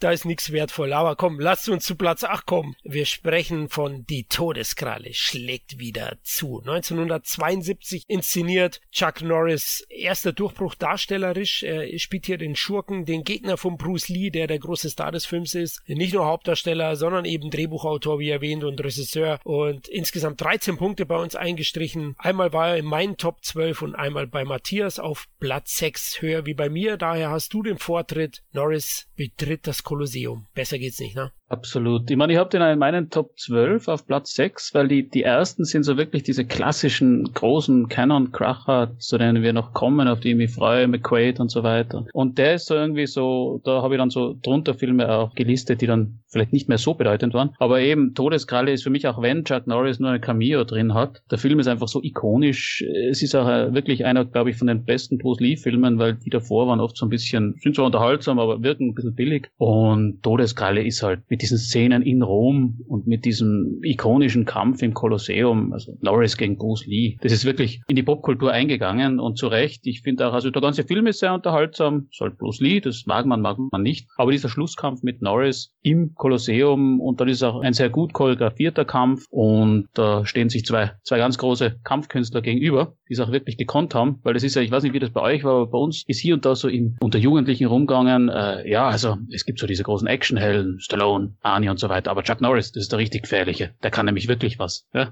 Der kann wirklich Karate. Ja. Und, und vor dem her stehen sich da wirklich in der Todeskralle zwei, zwei Ikonen gegenüber. Deswegen, auch wenn er nur eine kleine Rolle drin hat, finde ich, ist das auch sicher eine der wichtigsten Rollen für ihn auch gewesen in seiner Schauspielkarriere. Und deswegen steht er bei mir relativ weit oben, auch wenn, auch wenn Chuck nur einen kurzen Auftritt hat. Aber wegen der, wegen der ganzen Bedeutung auch, habe ich ihn sehr hochgereiht. Und mag ihn auch heute noch, muss ihn mir erstmal auf DVD richtig kaufen. Das, dieser Podcast wieder eine tolle Gelegenheit, gleich mal eine eine Liste machen und werde die Todeskralle mir jetzt dann demnächst besorgen. Das solltest du unbedingt. Ich, ich habe die Blu-ray-Box da. Ich bin ein großer Bruce Lee-Fan, muss man einfach sagen. Also der hat mich auch stark geprägt. Natürlich schon äh, längst verstorben, wo ich die Filme gesehen habe, aber der Mann löst einfach eine Faszination aus. Das ist unglaublich. Auch heute noch. Das sieht man ja, dass er in der Popkultur fest verankert ist. Und äh, der Film, ich gebe dir recht, du siehst hier deutlich schon die Budgeterhöhung, einfach die Ambitionen, die die Todeskralle schlägt wieder zu hat. Ja, im Original The Way of the Dragon, der ja vor der Mann mit der, der Mann mit der Todeskralle, genau. Sehr unlogisch auf Deutsch. Ja, ja, genau. Die Deutschen haben da eine Fortsetzung draus gemacht. Im Original eben ist es das nicht. Der Film ist davor erschienen, hat ein Budget von 130.000 Dollar, hat in Deutschland 1,5 Millionen Zuschauer 1975 ins Kino Wahnsinn. gelockt. Lee verstarb 73, also der Film kam posthum raus und klar, Chuck Norris. Er spielt hier nicht die Hauptrolle, ist dadurch natürlich kein klassischer Norris-Film, aber er war wahnsinnig wichtig für seine Karriere. Er zeigt hier schon seine Präsenz und vor allem sein Können. Ich glaube, in keinem Film zeigt er mehr Kampfsport-Einsatz als hier. Und was ich dem Film groß anrechne und was neuartig war, ist die Dramaturgie des Kampfes am Ende. Es ist nicht so dieses klassische kurze Geplänkel oder auch langes Aufeinandergeklopfe, sondern es gibt ein strategisches Ausspionieren der zwei Kontrahenten und ihrer Stile. Und das war aus der dramaturgischen Sicht was Neues zu der Zeit. Und das hat Bruce Lee fantastisch genutzt und auch Norris genutzt. Und Norris hat auch die Chance bekommen, auch wenn sein Ableben mir immer wieder wehtut, denn er wird ja regelrecht von Bruce Lee entharrt. Und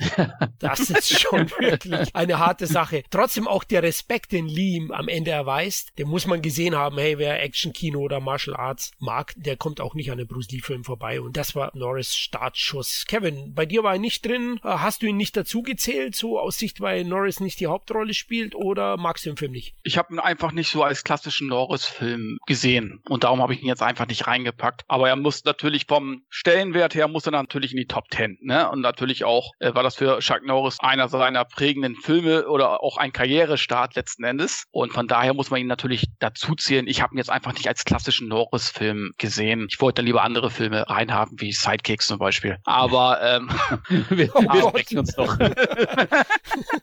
ne, aber natürlich, also was ihr gesagt habt, stimme ich 100% äh, überein, weil das ist wirklich ein richtig guter Film. Ich bin nicht der riesen Bruce Lee-Fan. Ich weiß natürlich, dass er einer der größten war und wahrscheinlich der größte Kampfsportler aller Zeiten war aber das war vielleicht so ein bisschen, ich bin eben halt gleich mit Chuck Norris und so aufgewachsen in meiner Kindheit und Bruce Lee, also auf den bin ich eigentlich ziemlich spät aufmerksam geworden. Und vielleicht liegt es daran, dass ich, weiß ich, nie so einen großen Bezug zu Bruce Lee hatte. Ne? Aber das soll nicht schmälern, ja, was er geleistet hat, nicht nur für den Kampfsport, sondern auch in der Filmwelt letzten Endes. Ich glaube, es ist auch für alle die, die jetzt nicht so Bruce Lee bewandert sind. Ich glaube, so als Einstieg ist der Mann mit der Todeskralle, der danach die Todeskralle schlägt wieder zu, entstanden ist. Der ist sicher als Einstieg am besten geeignet, weil den finde ich an sich auch den besten von ihm. Aber, aber äh, dann die Todeskralle schlägt wieder zu. Also wenn man die zwei anschaut, dann, dann hat man, glaube ich, einen recht guten Bruce Lee-Einstieg und kann sich dann auch so diesen anderen, diesen, diesen ersten Erfolgen von ihm, die ein bisschen ein anderes Feeling haben, dann widmen. Ja, aber so, so als Einstieg, Todeskralle-Filme, die sind, glaube ich, ziemlich gut geeignet. Absolut, ja, genau, klar. Mann mit der Todeskralle oder Enter the Dragon, wie er im Original heißt, war ja auch der erste mit amerikanischen Geldern mitfinanzierter Film von Bruce Lee. Und die beiden sind sicherlich die besten. Ich mag noch Todesgrüße aus Shanghai ist auch geil, aber das könnt ihr in unserem Bruce Lee Cast hören, den es auch gibt in unserem Feed. Kommen wir zu Platz 7. Der Gigant von 1981. Wir hatten ja zu Beginn ein bisschen über seine Anfänge gesprochen und der Gigant war einer der ambitioniertesten Produktionen dieser Zeit. Er hat bei uns insgesamt 15 Punkte eingestrichen und am höchsten in den Top 12 platziert war er bei Matthias an Nummer 7.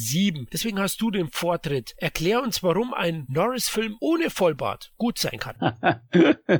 Gewaltiger Einstieg. Ja, ich meine, kein Vollbart, aber in einem Bud Spencer, der ins Hilfen wird es heißen, dafür hat er eine semmelblonde Mütze auf, ne? also, Stimmt, ja. Äh, ja, der Gigant. Also den finde ich schon aus seiner früheren Phase wirklich aus dem Grund beeindruckend. Er hat einen super Cast, also es ist Shaft, Shaft ist dabei, Richard Roundtree, es ist Christopher Lee dabei, Chuck Norris, ja, ohne Bart, ohne Schnurrbart, aber äh, er hat dafür für den großen Schlusskampf einen super coolen roten Pulli an, mit dem er alles aufmischt. Ja, das ist ja, ist ja irgendwo modisch, popkulturell, muss man das ja auch zählen. Nicht?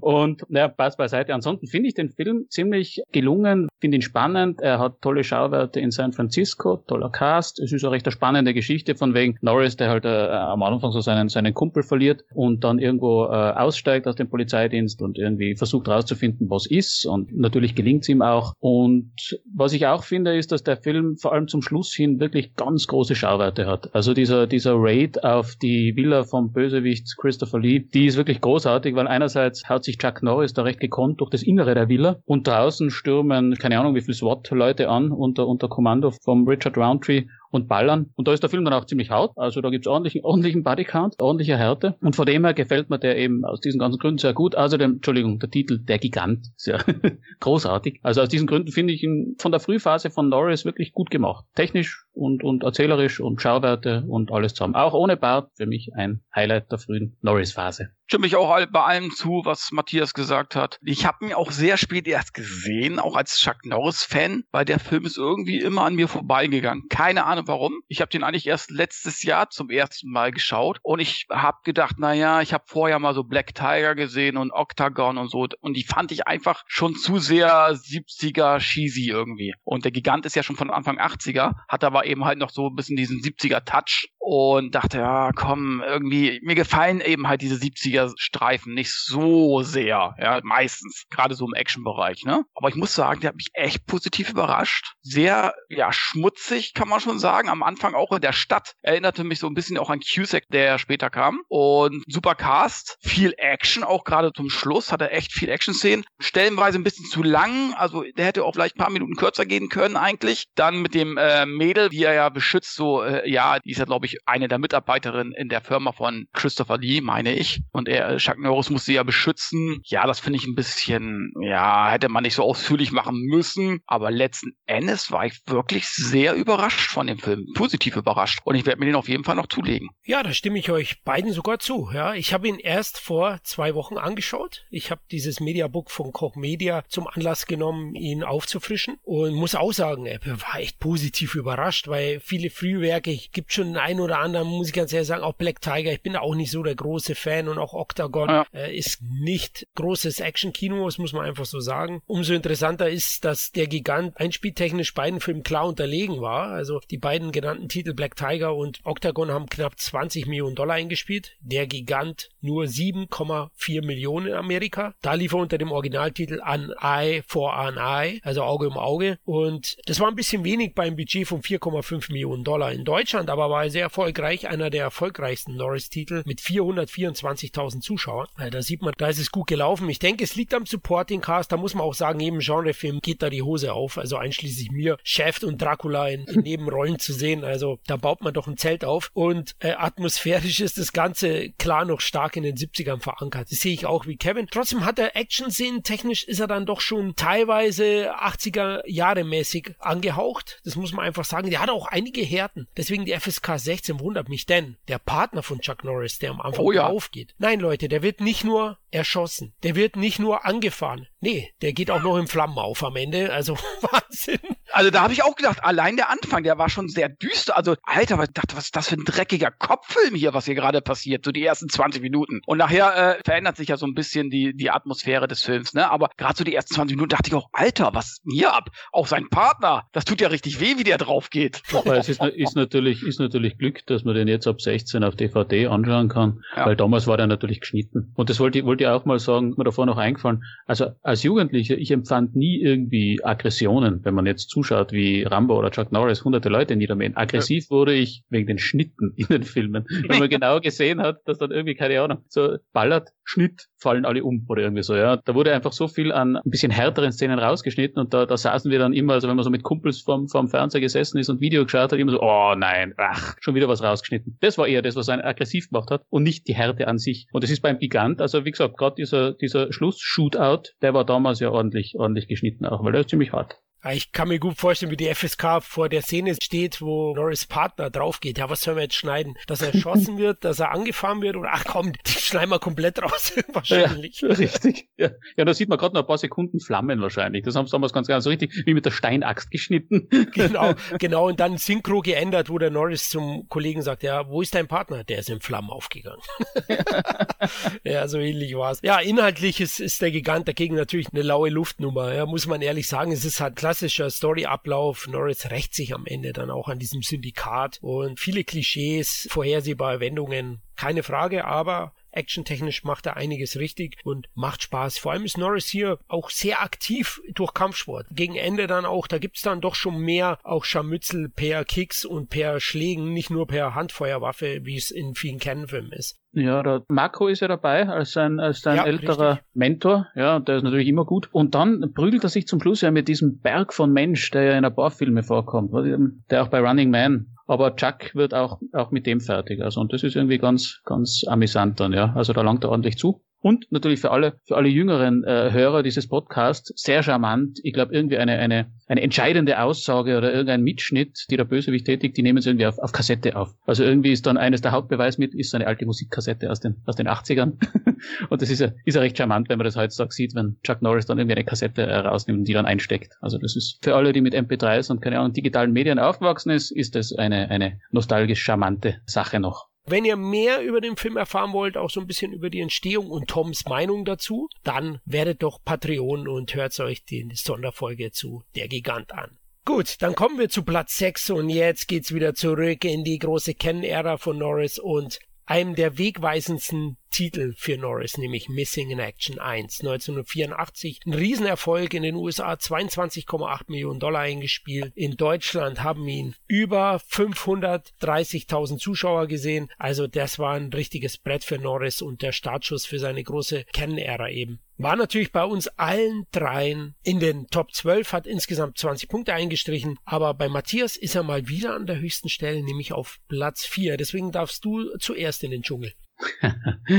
schon wieder ich, sehr gut. Ja, Missing in Action. Wir haben davor schon ein bisschen drüber geredet und ich bin mir durchaus dessen bewusst. Also Kevin, du, du hast da völlig recht gehabt davor. Der Film hat Längen. Es dauert fast eine Stunde, bis es losgeht, bis Chuck wirklich im, im Dschungel ballert. Andererseits ist es auch da, muss ich sagen, ähm, auch wenn ich ihn von den, von den ganzen anderen großen Klassikern, die noch kommen, sicher am wenigsten gesehen habe, er ist halt schon auch ikonisch. Er hat seine ganz große Bedeutung, weil er halt so mega erfolgreich war. Und er hat dann auch in den letzten 30, 40 Minuten ganz große Schauwerte. Also wenn Chuck da mit Bart, mit Bart und amerikanischen Partner ein Gefangenenlager platt macht und aus allen Rohren ballert und das Ganze ist auch recht, recht aufwendig. Äh, schöne Action-Szenen, es rumst ordentlich und hat natürlich auch die, die tolle Szene, als irgendwie die, die vietnamesischen Gegenspieler glauben, sie haben Braddock, also Chuck Norris erledigt und dann taucht er in Zeitlupe zu heroischer Musik aus dem Wasser auf und schießt. Da geht ans Herz Herz auf, finde ich. Und das ist für mich so auch so ein, ein ganz ein definitiv erfolgreicher und wichtiger Chuck Norris Klassiker aus der Canon-Phase. Deswegen habe ich ihn recht weit oben angesiedelt, auch wenn er objektiv gesehen, ja, seine Schwächen hat.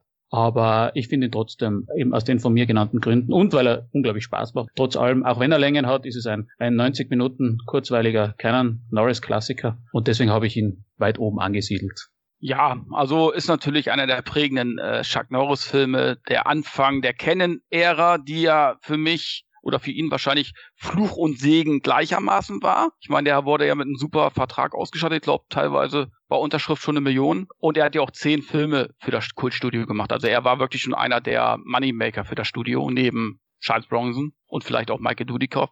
Aber ich muss sagen, der hat eben halt auch deutliche Längen. Aber natürlich, es gibt ikonische Action-Szenen, wie eben halt, wie er aus dem Wasser kommt und dann die ganzen Leute da in Zeitlupe abballern. Das war schon geil, ne? Also die Action ist auch gut. Und Joseph Zito, der Regisseur, der ist eben halt auch ein guter Action-Regisseur. Er hat ja auch zum Beispiel Red Scorpion mit Dolph Lundgren gemacht. Also er konnte was, der, der Zito, weiß gar nicht, welchen, welchen er noch gemacht hat. Invas Invasion USA. Genau, Invasion USA, mhm. auf jeden Fall auch, ne? Also äh, einer der besten Horrors sowieso. Generell. Also der kann Action inszenieren. Für mich alles ein bisschen zu, ich weiß nicht, also also ich glaube, vielleicht war man es auch nicht gewohnt vom Norris-Film. Vielleicht wird er wirklich auch noch so ein bisschen mehr in die Tiefe gehen, der Film. Was man eigentlich in so den meisten Norris-Filmen nicht gewohnt war. Ich meine, Invasion USA sich auch nicht mit irgendwelchen Erklärungen großartig auf. Das wird in zwei Minuten erklärt und das war's. Ja, Danach hm. reiht sich eine Action-Szene in die nächste. Vielleicht auch deswegen, weil ich glaube, ich habe Invasion USA auch zuerst gesehen, also vor Missing in Action damals. Vielleicht mag es daran liegen, aber nichtsdestotrotz ist das natürlich ein prägender Chuck Norris-Streifen.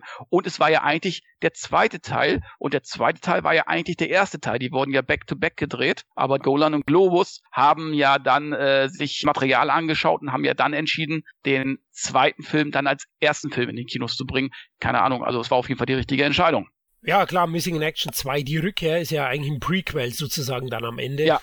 Daraus. Ja, Missing in Action. Bei mir war er auch in den Top 12. Deswegen, ich mag den schon auch und der ist auch vom Stellenwert sehr, sehr wichtig für Norris und dessen Karriere gewesen. Ja, insgesamt halt, das ist formelhafte 80er Action und ihr dürft zu keinem Zeitpunkt irgendwie den Film vergleichen mit Kultklassikern wie Phantom Commando oder Rambo 2. Das ist einfach eine Liga drunter, ja, definitiv. Das ist reine B-Action, nicht eben so hochwertige A-Action wie die anderen beiden Titeln. Macht aber auch in gewisser Weise Spaß, hat aber kleine Längen, genau, vor allem zu Beginn. Im Dschungel geht's ja erst ein bisschen später dann richtig ab. Hat allerdings äh, richtig ikonische Norris-Szenen. Matthias hat's erwähnt, äh, wo er da aus dem Wasser auftaucht. Ja, äh, einfach geil in Zeitlupe, wenn sie alle wegrotzt sozusagen. Die Gegner, die schon feiernd aufs Wasser schauen. Das ist schon eine geile Ballerszene da. Und auch das Setting wurde, glaube ich, auf den Philippinen gedreht. Das Vietnam-Setting ist ziemlich cool, ja, exotisch, stimmungsvoll. Der macht schon Spaß. Klar, die reaktionäre Patriotismus patriotistische Inszenierung, über die muss man Wegsehen, machen wir sowieso. Wir lieben es ja deswegen für diese Schlichtheit und Stupidität, die dann diese Filme teilweise haben. Und auch der Oberboss, der ist ziemlich cool, hassenswert, den haut er ja dann per Roundhouse-Kick in die ewigen Jagdgründe oder in den allerwertesten wortwörtlich. Und deswegen Missing in Action ist, ist gut und die Platzierung mit Platz 6 finde ich auch sehr treffend. Das passt schon.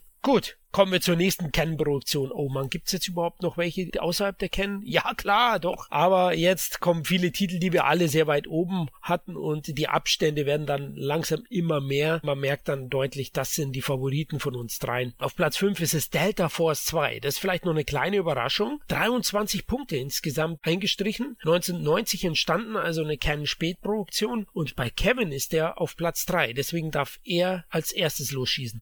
Ja, für mich einer der besten Actionfilme, also reinen Actionfilme der Canon-Ära und auch einer der besten Actionfilme von Chuck Norris. Wieder Regie sein Bruder Aaron Norris. Und ich muss sagen, was die da wieder abgefackelt haben. Man muss ja auch mal sagen, da ist alles echt. Ob das jetzt die Dschungel-Action ist, du hast Hubschrauber, allein was da aufgefahren wird, das kannst du ja heute gar nicht mehr für diese Budgets drehen. Ja, da denkst du, bei manchen Filmen denkst du auch, der kostet 30 Millionen. Rambo, der letzte Rambo soll 50 Millionen gekostet haben. Wo waren die denn? Ja, so. Und was die da aufgetischt. Und das sieht einfach auch hochwertig aus. Es sieht wirklich, klar ist das irgendwie ein B-Action, aber es sieht einfach hochwertig aus. Das ist wirklich für die große Leinwand auch gemacht, noch dieser Film. Und da waren ja wirklich auch alle Hoffnungen nochmal drauf vom Canon Studio auf diesen Film, der ja leider dann untergegangen ist äh, im Kino. Aber von den Stunts, er hat großartige Stunts, er hat großartige Action-Szenen. Chuck Norris im Alleingang Richtung Kolumbien und macht da die kompletten Kokainfelder platt, hätte ich schon fast gesagt. Nee, das macht ja eigentlich die Data Force, die ja vom Hubschrauber aus ein paar äh, Felder äh, niederbrennt. Äh, letzten Endes müsste der Film auch nicht Data Force heißen, weil eigentlich ist es ja ein Chuck Norris Vehikel. Also die Data Force hat da ja nicht wirklich viel zu tun, außer mit dem Hubschrauber so ein bisschen durch die Gegend zu fliegen. Und Chuck Norris einfach geil, wie er da versucht, die Leute zu befreien von den kolumbianischen Drogenhändlern, die auch ziemlich hart zu Werke gehen, wie zum Beispiel unser bester Bösewicht überhaupt, Billy Drago. Yes. Der auch,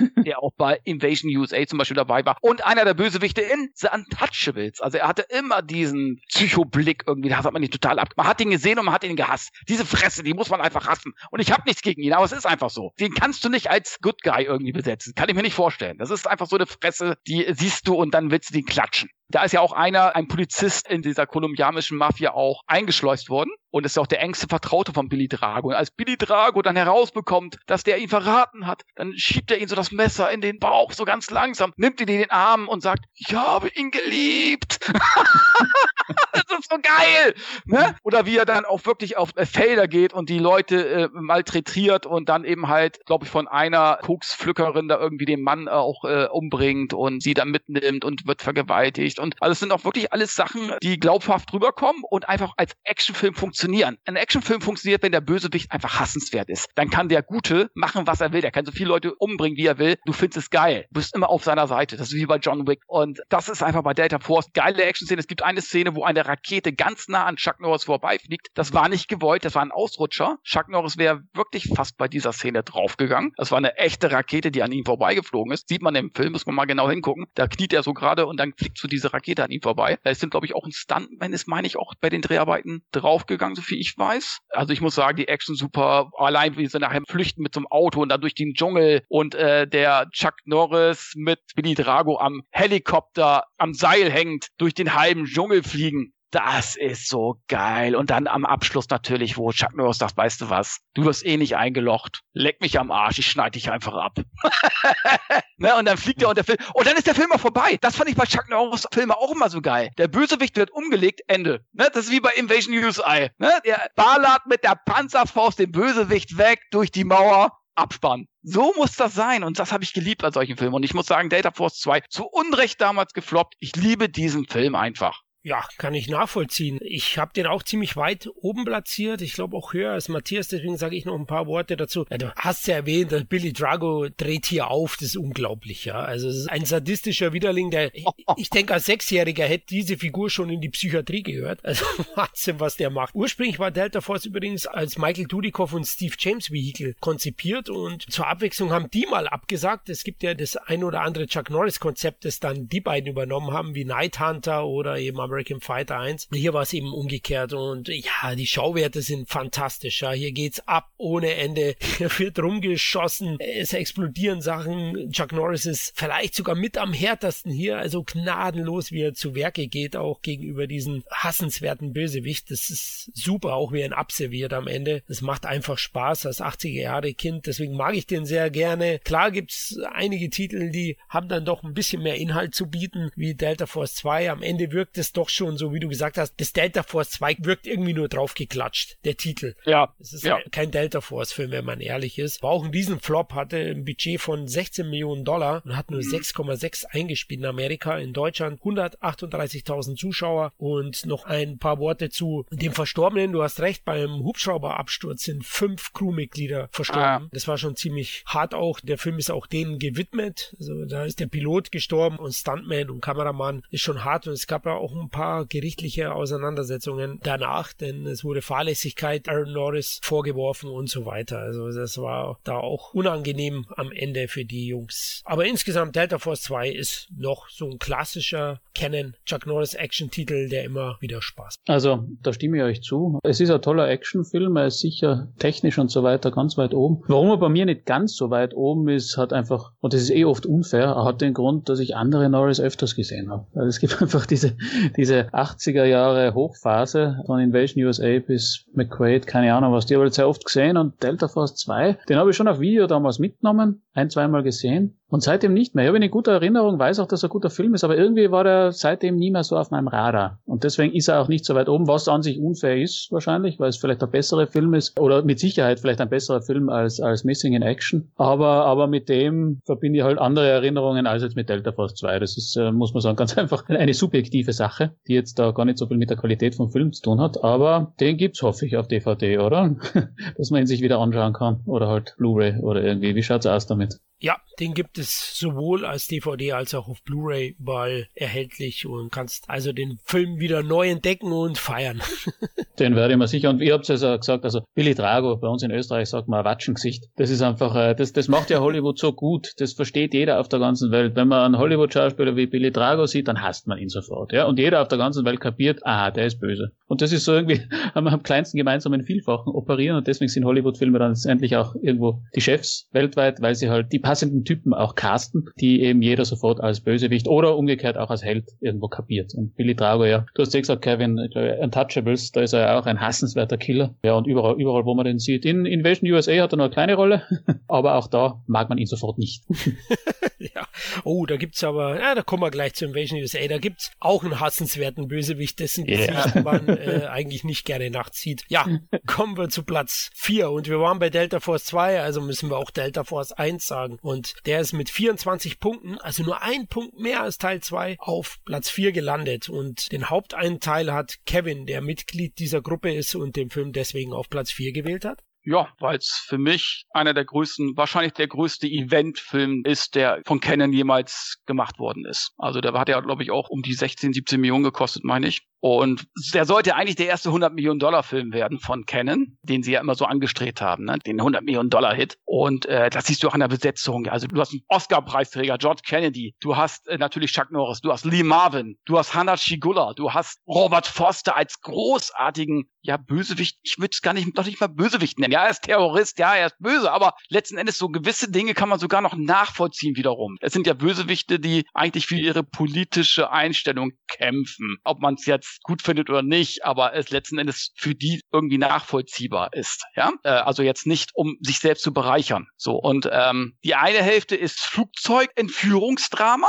würde ich es nennen. Und die zweite Hälfte ist Comic Action. Das mag irgendwie nicht zusammenpassen und ich finde es auch okay, wenn man das kritisiert. Aber ich mag diesen Film, der vielleicht 10, 12 Minuten zu lang ist, aber ich mag diesen Film einfach. Sie warten einfach ab. Sie verfolgen ja immer wieder die Maschine, die ja immer wieder landet und landet und dann wollen sie wieder angreifen. Sie wollen ja die entführten Leute retten. Das geht aber nicht, weil dann wieder irgendwas passiert und dann müssen sie wieder, ja, das Ganze abbrechen und so weiter, bis sie dann irgendwann, glaube ich, in Beirut ankommen und dann äh, die Befreiungsaktion starten und dann wirklich halt Beirut dann auch dabei in äh, Schutt und Asche legen. Aber letzten Endes in Comic-Action so ausartet. Das kann ich nachvollziehen, dass das ein bisschen befremdlich künstlich wirkt im Vergleich zum Anfang des Films. Also diesen Kritikpunkt, den gebe ich jedem, der das kritisiert. Aber ich persönlich habe es eigentlich nie so kritisch gesehen. Ich finde es irgendwie trotzdem geil und für mich eben halt ein ganz großer Eventfilm von Canon und auch einer der besten Chuck Norris-Filme generell. Und es war natürlich auch ein Riesenerfolg, wenn man mal sieht, dass der im Kino eben halt zwar nicht der ganz große Hit war, aber auf Video war das ein Knaller. Ja, den Wink in meine Richtung habe ich deutlich gehört. Kevin, ja, ja, ich habe mehr, mehrfach sogar. Ja, ja, rübergeschossen, aber ich bin aus ausgewichen, jedes Mal. Ich mag den auch, das muss ich vorweg mal einwerfen, ganz klar. Der hat seine Qualitäten und so, aber ich habe ihn vor ein paar Tagen nochmal aufgefrischt und ja, der ist schon sehr konträr in den beiden Hälften. Du hast es erwähnt, Entführungsthriller auf der einen Seite, auch mit Holocaust-Referenzen. Ja, wenn dann die jüdischen Passagiere nach vorne geholt werden, da siehst du das ganz deutlich. Das ist auch dann durchaus tiefgehend und geht ans Herz. Und die andere ja. Hälfte ist dann reaktionärer, patriotistischer Actionspaß pur mit raketenschießenden Motorrädern, mit mit Dauerfeuer, ohne Magazine zu wechseln und ohne Deckung natürlich, ja. Man fährt dann auf irgendwelchen Gefährten nach vorne. Das macht Spaß, das ist Canon pur, aber so insgesamt wirkt es schon fast, soll schizophren sagen, kann man das sagen? Ja, es wirkt halt ein bisschen befremdlich und deswegen so als Gesamtprodukt finde ich den Film nicht so gelungen und mag dann doch lieber die Chuck Norris Filme in Reinkultur wie in Invasion USA. Die geben dir die volle Ladung, ja, die volle Dröhnung und hier war man sehr ambitioniert. Kevin hat erwähnt, Produktionskosten waren recht hoch. Menahem Golan, der auch die Regie hier geführt hat, ich glaube, der wollte alles. Der wollte einen Blockbuster, der wollte Oscars, der wollte wahrscheinlich einen Friedensnobelpreis für den Film. Aber ja, es ist halt, wie sagt man, zu viele Köche verderben den Brei oder zu viele Genreansätze verderben dann den Gesamtspaß ein wenig. Ich möchte wirklich auch nochmal sagen, ein wenig, weil insgesamt mag ich den Film auch. Zudem ja. finde ich, ist er ein bisschen zu lang, weil, hey Leute, es beißt sich doch schon eine Canon-Produktion, die 129 Minuten geht. Das passt doch schon nicht grundsätzlich. Ist das, glaube ich, der längste Canon-Film? Kann das sein? Vermutlich. Ich glaube. Wahrscheinlich. Auf jeden Fall der längste Chuck Norris-Film. Und da hat er ein bisschen Längen. Du hast ja gesagt, dieses Hinterherreisen. Der Film basiert lose auf einer wahren Geschichte. Ja, ein Passagierflugzeug wird entführt, das in Rom startet von arabischen Terroristen. Anführer spielt Robert Foster, der wirklich großartig ist. Er ist das größte Pfund in dem Film. Das ist mir auch nochmal aufgefallen. Fantastisch. Also er spielt alle an die Wand. Da merke ich auch wieder, wie schade, dass er lange Zeit keine Karriere mehr hatte und dann erst wieder durch Quentin Tarantino und Jackie Brown auf die Leinwand gebannt wurde und dann auch mehrere Rollen danach bekommen hat. Fantastisch. Also auch diese differenzierte Zeichnung der Charaktere, auch angesprochen von Kevin. Also man kann die Motivation der Terroristen, der Schurken durchaus nachvollziehen. Sie werden nicht so klar böse gezeichnet zu Beginn. Ja. Aber das verpufft halt am Ende, ja, wenn die dann alle über den Jordan gejagt werden von den Delta Force. Da ist es nämlich scheißegal. Da beginnt dieses klare Gut-Böse Spiel wieder.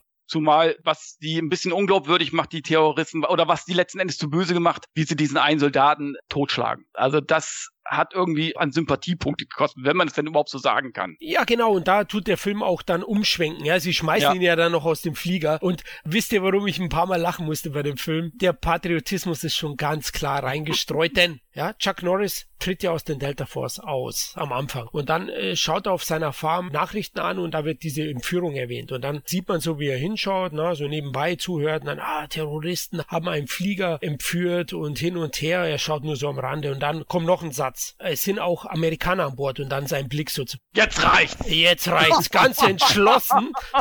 genau. Und dann eben auch die zweite Szene, dieser amerikanische Navy-Taucher, der Passagier ist, der dann zum einen halb totgeschlagen wird und aus dem Flieger geschmissen wird. Der landet dann und dann schauen sie ihn, wo er ist tot. Er ist Amerikaner. so ungefähr, als ob das ja, Leben ja. einfach mehr wert wäre. Ist mir da wirklich aufgefallen, dass das nochmal so immer so, nicht im Subtext, sondern richtig in your face nochmal erwähnt wird. Die Opfer sind Amerikaner, deswegen müssen wir so gnadenlos los sein. Ja, und das macht so ein bisschen so einen faden Beigeschmack, das Ganze, weil letzten Endes der Anfang ist ja gut inszeniert mit den Juden, dass die ja früher schon verfolgt worden sind und jetzt werden sie wieder verfolgt, dachte der eine. Damals und jetzt schon wieder und dann müssen, dann müssen sie ihre Ringe abgeben und auch der eine Terrorist sagt, uns hat auch keiner gefragt, als wir bombardiert worden sind von Amerikanern und so weiter. Das ist dann wirklich noch neutral und dann, wie du schon sagst, dann kommen diese Dinge, die dann das Ganze so ein bisschen wieder ah, so ein bisschen kaputt machen. Genau, also ich will nicht zu kritisch sein, aber das sind halt die Punkte, wo ich finde, der Film verschenkt leider viel Potenzial, weil da war durchaus ein sehr ernstzunehmender Actionfilm drin mhm. und man merkt, dass Canon mehr als reaktionäre Action gekonnt hat, aber der Magnum Opus für Canon in Richtung ernstzunehmender Action ist und bleibt Runaway Train. Das ist richtig. Ich darf mir jetzt kurz einschalten, weil in dem Moment, äh, Florian, wie du gesagt hast, du findest ihn nicht ganz so gelungen, äh, bin ich ausgestiegen, habe mal Bier geholt und bin jetzt wieder eingestiegen. oh Gott, oh Gott. okay, du willst es einfach nicht hören. Scherz beiseite. Stimmt natürlich, was ihr teilweise sagt. Es gibt zwei Hälften, die passen nicht ganz optimal zusammen. Andererseits muss ich sagen, zweite Hälfte wirklich ganz, ganz groß. Und was man erwähnen muss, dieser Soundtrack, diese ganz eingängige Titelmelodie, die da dann oh, mehr ja. in der ganzen zweiten Hälfte liegt und wenn Chuck Norris mit einem Raketenmotorrad fährt und dazu dieser wummernde Soundtrack, dann will man selber fast die amerikanische Fahne schwenken. und eben, also von dem her finde ich dann, ja, er, er hat seine Probleme, aber er ist ganz, ganz großer und auch ganz groß budgetierter Spaß. Und was ihn für mich auch so ein bisschen kultig macht, ist, ich kann mich erinnern, damals natürlich das Videocover. Und da haben sie aufgeschrieben, also auf das deutsche Videocover, die Spezialeinheit, bei der auch Rambo diente nun zum ersten Mal im Einsatz. War natürlich für jeden, für jeden Jüngeren, der in die Videothek ging und die Cover studierte, so, boah, hey, hast du gesehen, da war sogar Rambo dabei, den müssen wir sehen. also von dem her marketingtechnisch auch alles richtig gemacht und trotz Problemen für mich eben auch ganz weit vorne und ein ganz großer, großer Spaß, vor allem in der zweiten Hälfte mit großen Schauwerten. Ja, einspieltechnisch war ja auch nicht der Riesenhit, ne, Kevin? Diesen 100 Millionen Dollar Hit haben sie nicht gelandet, ah. Oscars haben sie auch keine bekommen und ich glaube, Golan, der Friedensnobelpreis ist auch an ihm vorbeigegangen gegangen.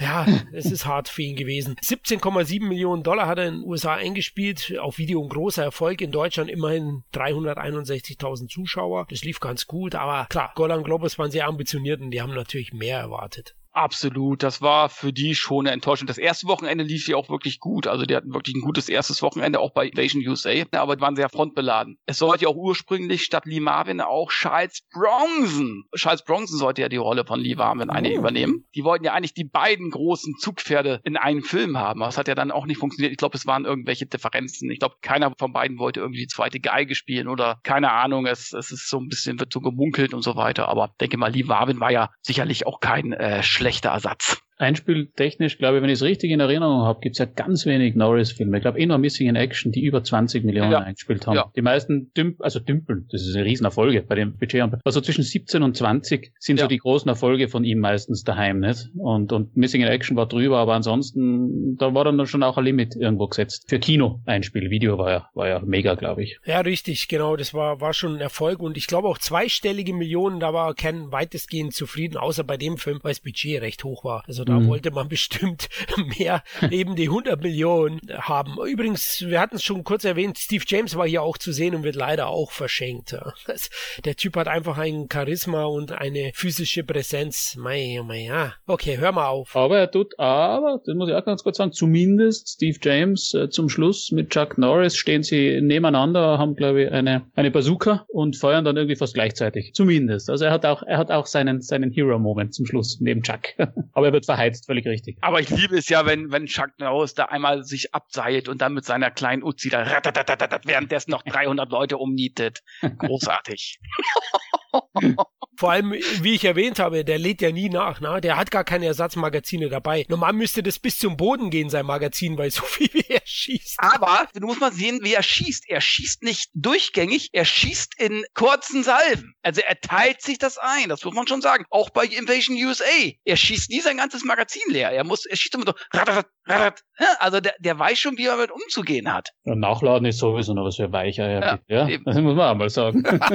okay, ihr habt mich erwischt. alles klar. Ich bin durchsiebt, sozusagen.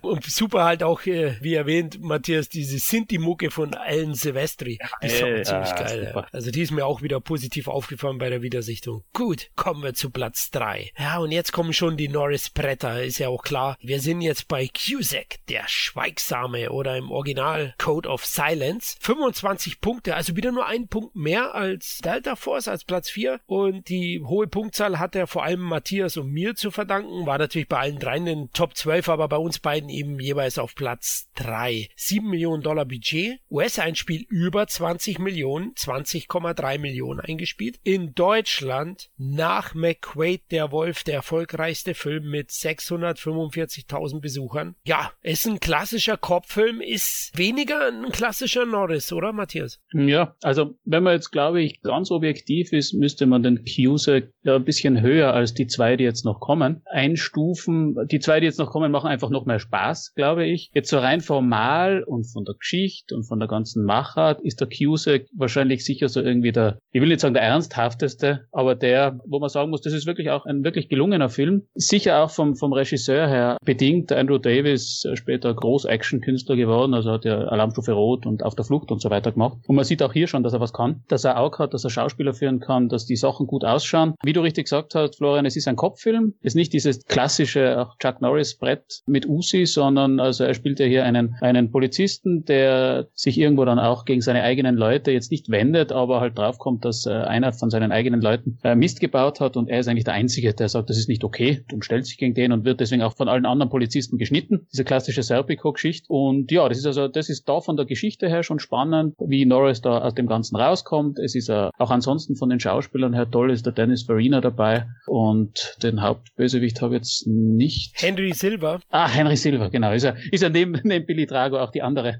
die andere Bösewichtfresse, die man ganz gern sieht. Und ansonsten ist eher so ein Actionfilm, auch weniger Fistfights und gibt tolle Szene auf dem fahrenden Zug oben. Es gibt ein riesen Action-Finale mit einem damals, glaube ich, in Mode wahrenden Computer, ein, ein fahrendes äh, technisches Wunderwerk, das auch ballert. so ein bisschen robotermäßig, ja, also wo man sich dann eh, es schaut eh total nett aus. schaut ein bisschen ernsthafter aus als dieses Ding bei Rocky 4, das da, aber, aber, aber äh, auch, nicht, auch, auch, nicht, auch nicht viel mehr polemisiere ich jetzt mal, wenn man mit den heutigen Augen sieht. Aber insgesamt muss ich sagen, spannender Kopffilm. Norris durchaus ernsthaft unterwegs, alles gut gespielt, schaut gut aus und wirklich ein, ein sehr guter Chuck Norris-Film. Ja, da gehe ich absolut mit. Also wir beide sind ja nicht umsonst hier Brüder im Geiste mit Platz drei und ich finde auch, es ist wahrscheinlich Norris beste schauspielerische Leistung. Spielt sehr zurückgefahren, klar spielt er mal wieder so eher so ein Einzelgänger, der gegen alle kämpfen muss, auch die eigenen Reihen, aber da wird er einfach von Andrew Davis, der ein großartiger Genre-Regisseur ist, super eingesetzt. Du hast die Showdowns und die, die ganzen Schauwerte schon erwähnt, die sind klasse. Roboter finde ich auch aus heutiger Sicht leicht cheesy, braucht man nicht reden, das ist so ein Schwachpunkt, aber ist ein geiler 80er Jahre Großstadt-Actioner. Na, mal nicht im Dschungel, nicht in Beirut und der macht auch Spaß, das muss man einfach sagen und ist objektiv gesehen, glaube ich, sein bester Film und der Kevin hat das vorhin erwähnt, ich glaube, das war so auch dieser Wendepunkt. Gedreht hat er den ja zu der Zeit, wo Missing in Action noch nicht der Mega-Hit war und er hatte noch nicht diesen 10-Jahre-Stil mit Canon. Er hätte noch in diese Richtung gehen können, weil der Film ist ja von Orion produziert, also einer anderen Produktionsfirma. Mhm. Aber nachdem Missing in Action durch die Decke ging und Canon ihn eine Million pro Film geboten hat und zudem eine Million allein nur um das Ding zu unterschreiben, hat er sich von Ken versklaven lassen, letztlich. Am Ende. Klar, es hat ihm äh, nicht geschadet jetzt aus heutiger Sicht. Sein Legendenstatus hat er nicht umsonst aufgrund dieser stereotypen reaktionären Ken-Produktion. Aber ja, er hätte wahrscheinlich doch etwas ambitionierteres drehen können. Klar, es gab Delta Force, Ken hat es ein bisschen probiert, hat ihn wahrscheinlich auch so bei Laune halten wollen. Aber Canon ist nun mal Ken. Am Ende, man sieht es auch bei Delta Force in der zweiten Hälfte. Und Cusack ist ein Film, der einfach inhaltlich ein mehr als ordentlicher Actionfilm ist. Ich meine, du weißt ja nie, also es ist völlig richtig, dass man hier irgendwie so einen Knackpunkt sieht, so am Weg nach oben, aber man weiß nie, ob das funktioniert. Ich meine, Van Damme war auch mit Timecop und Sudden Death irgendwo in der, in der Oberliga, muss man sagen, in der nicht ganz weit oben, aber doch toller Regisseur, mehr Budget. Man dachte auch, es geht auf, also dann ist er auch wieder hinuntergegangen. Ja, also ich weiß gar nicht, diese Stars wie Norris und Van Damme, ob die mit diesen großen Budgets irgendwo überhaupt zurechtkommen werden, weil da muss man trotz aller Sympathie sagen, da ist halt die schauspielerische Leistung und das, was man aus den Leuten auch inhaltlich rausholen kann, wahrscheinlich doch ein bisschen limitiert. Aber ich glaube, er hat einen Gesichtsausdruck mehr als Steven Seagal, oder? das ist richtig. Aber Kevin, bei dir war Cusack natürlich auch in den Top 12, aber nicht so weit oben. Warum? Ja, weil es eben halt nicht dieser klassische Norris-Actioner ist, wie ich sie liebe, aber es ist trotzdem natürlich wahrscheinlich der beste Chuck Norris-Film den er jemals gemacht hat, oder zumindest einer der drei besten. Ja, der ist halt dreckig vom Stil, wie er schon gesagt hat. Das ist ein richtig geiler, dreckiger Kopffilm. Und darum habe ich ja eben auch schon gesagt, der Canon-Vertrag kann Fluch und Segen gewesen sein. Man weiß ja nicht, man kann nicht in die Zukunft gucken, man weiß nicht, was passiert wäre. Aber er ist ja nie in die Sphären eines Stallone oder eines Schwarzeneggers gekommen, was Einspiel und so eingeht. Vielleicht, wenn er diesen Weg eingeschlagen hätte, à la Code of Silence, andere Studioproduktionen gemacht hätte, vielleicht wäre seine Laufbahn noch anders verlaufen. Aber das weißt du auch nicht, weil, wie Matthias eben auch schon sagte, ein Flop und schon wärst du froh gewesen, wenn du bei Canon unterschrieben hättest, wahrscheinlich. Also, wir hätten dann die Filme nicht, die wir so lieben. Also, ich weiß es nicht. Hätte es mehr Studioproduktionen mit ihm gegeben, die vielleicht nicht so eindimensional gestrickt gewesen wären, aber wir können es halt nicht sagen. Man kann es nur vermuten. Aber trotzdem sticht dieser Film natürlich heraus und positiv heraus. Und ja, es war eben halt auch ein Riesenerfolg. Und Chuck Norris hat ja auch gesagt bei einem Interview, es war toll, dieses Feedback zu bekommen, weil ich für die anderen Filme so niedergemacht worden bin. Um ehrlich zu sein, wäre es hart gewesen, wenn mich die Kritiker bei diesem Film aufverrissen hätten. ja, das sagt alles. Ja, er hat ja, glaube ich, auch mal gesagt, das ist einer seiner absoluten Lieblingsfilme und auf den ist er am ja. meisten stolz. Und das können wir natürlich auch bestätigen, weil qualitativ eben, wie erwähnt, ist es ein Erfolg.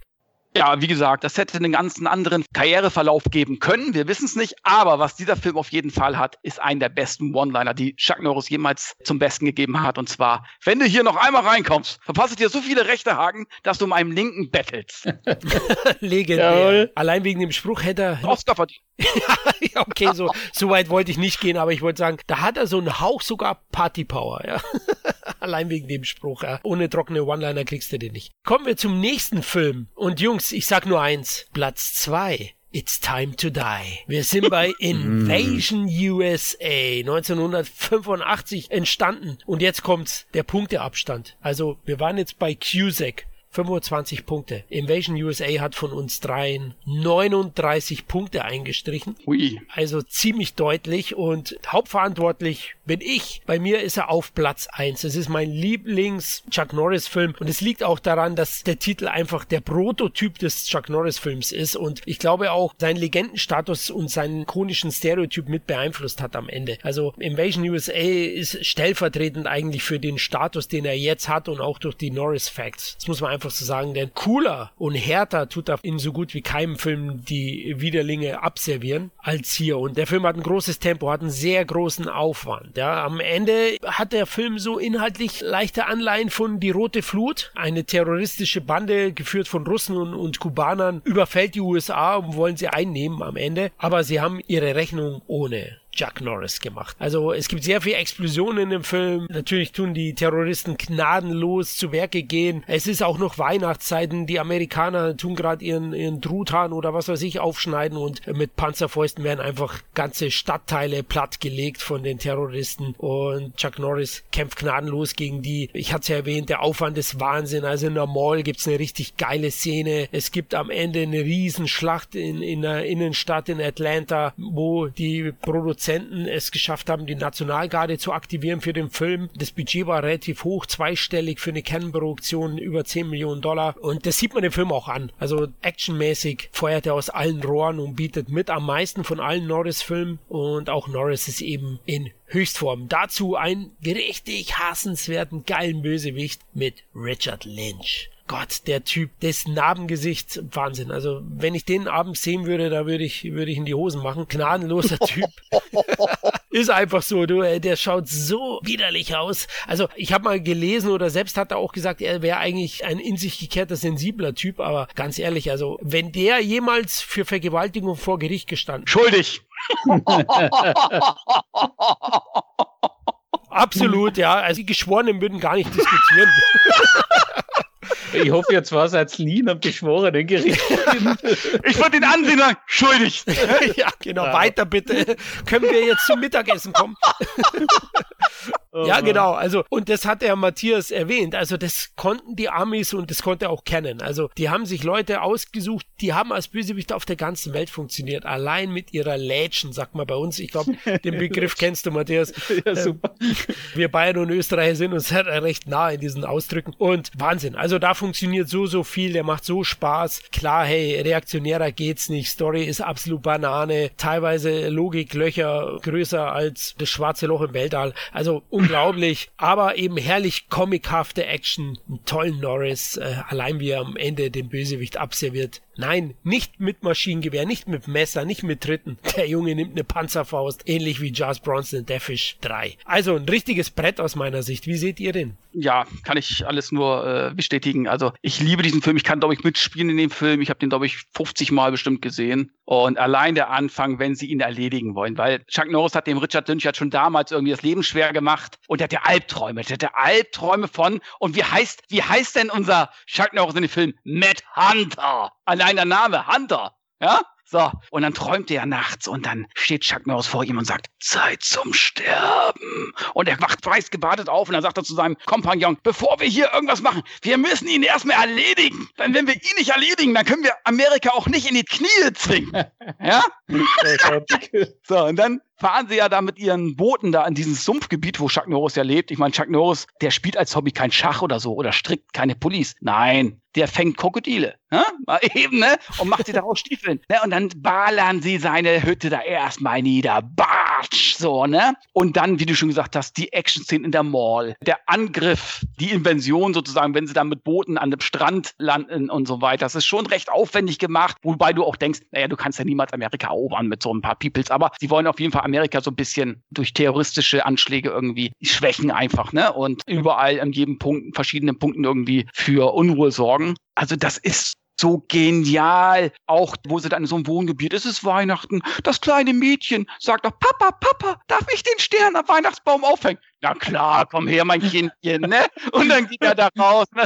Siehst du nur, wie Richard Lynch mit seinem Typ mit der, mit der Panzerfaust dann draußen wartet und dann hörst du noch la la la la la la la la la la la la und dann batsch, batsch. Im Wohngebiet siehst du nur noch, wie das in Flammen aus. Wer kommt darauf? Da denkst du, was, was machen die hier gerade, ne? Und Chuck Norris ist ja überall. Ob sie jetzt eine Bombe an so einem Bus mit Kindern besetzt dranhängen, Chuck Norris fährt natürlich zufällig gerade mit seinem Jeep daneben, nimmt die Bombe vom Bus wieder weg und klebt die an dem äh, Jeep des, des Gegners ran und, und der explodiert da. Batsch, der Chuck Norris ist überall. Überall, wo die Terroristen sind, ist auch Chuck Norris. Er verhindert alles. Oder wo sie eine Kirche die Luft sprengen wollen, wer ist da? Chuck Norris und sprengt die Bösewichter in die Luft. Ja, so, er ist einfach überall. Und dann am Ende diese Materialschlacht mit dem Panther. Das ist eine Materialschlacht. Das waren, um diese dann im Hochhaus, das Finale, wo er dann Richard Lynch jagt, wo sie dieses ganze Bürogebäude zersieben. Also allein diesen Aufwand, diese Präparation, diese ganzen Einschusslöcher, das ist ja Wahnsinn. Da geht mir das Herz auf. Wie du mit Maschinengewehr das ganze Bürogebäude platt machen. Ne, sie gehen ja dann in jedes Gebäude rein und schießen und keiner ist drin, weil sie ja schon vorher gewarnt ist. Das ist ja eine Falle, die Chuck Norris sich ja ausgedacht hat. Und dann macht er eben halt den Richard Lynch platt, indem Richard Lynch hebt so langsam sein Maschinengewehr und sagt so,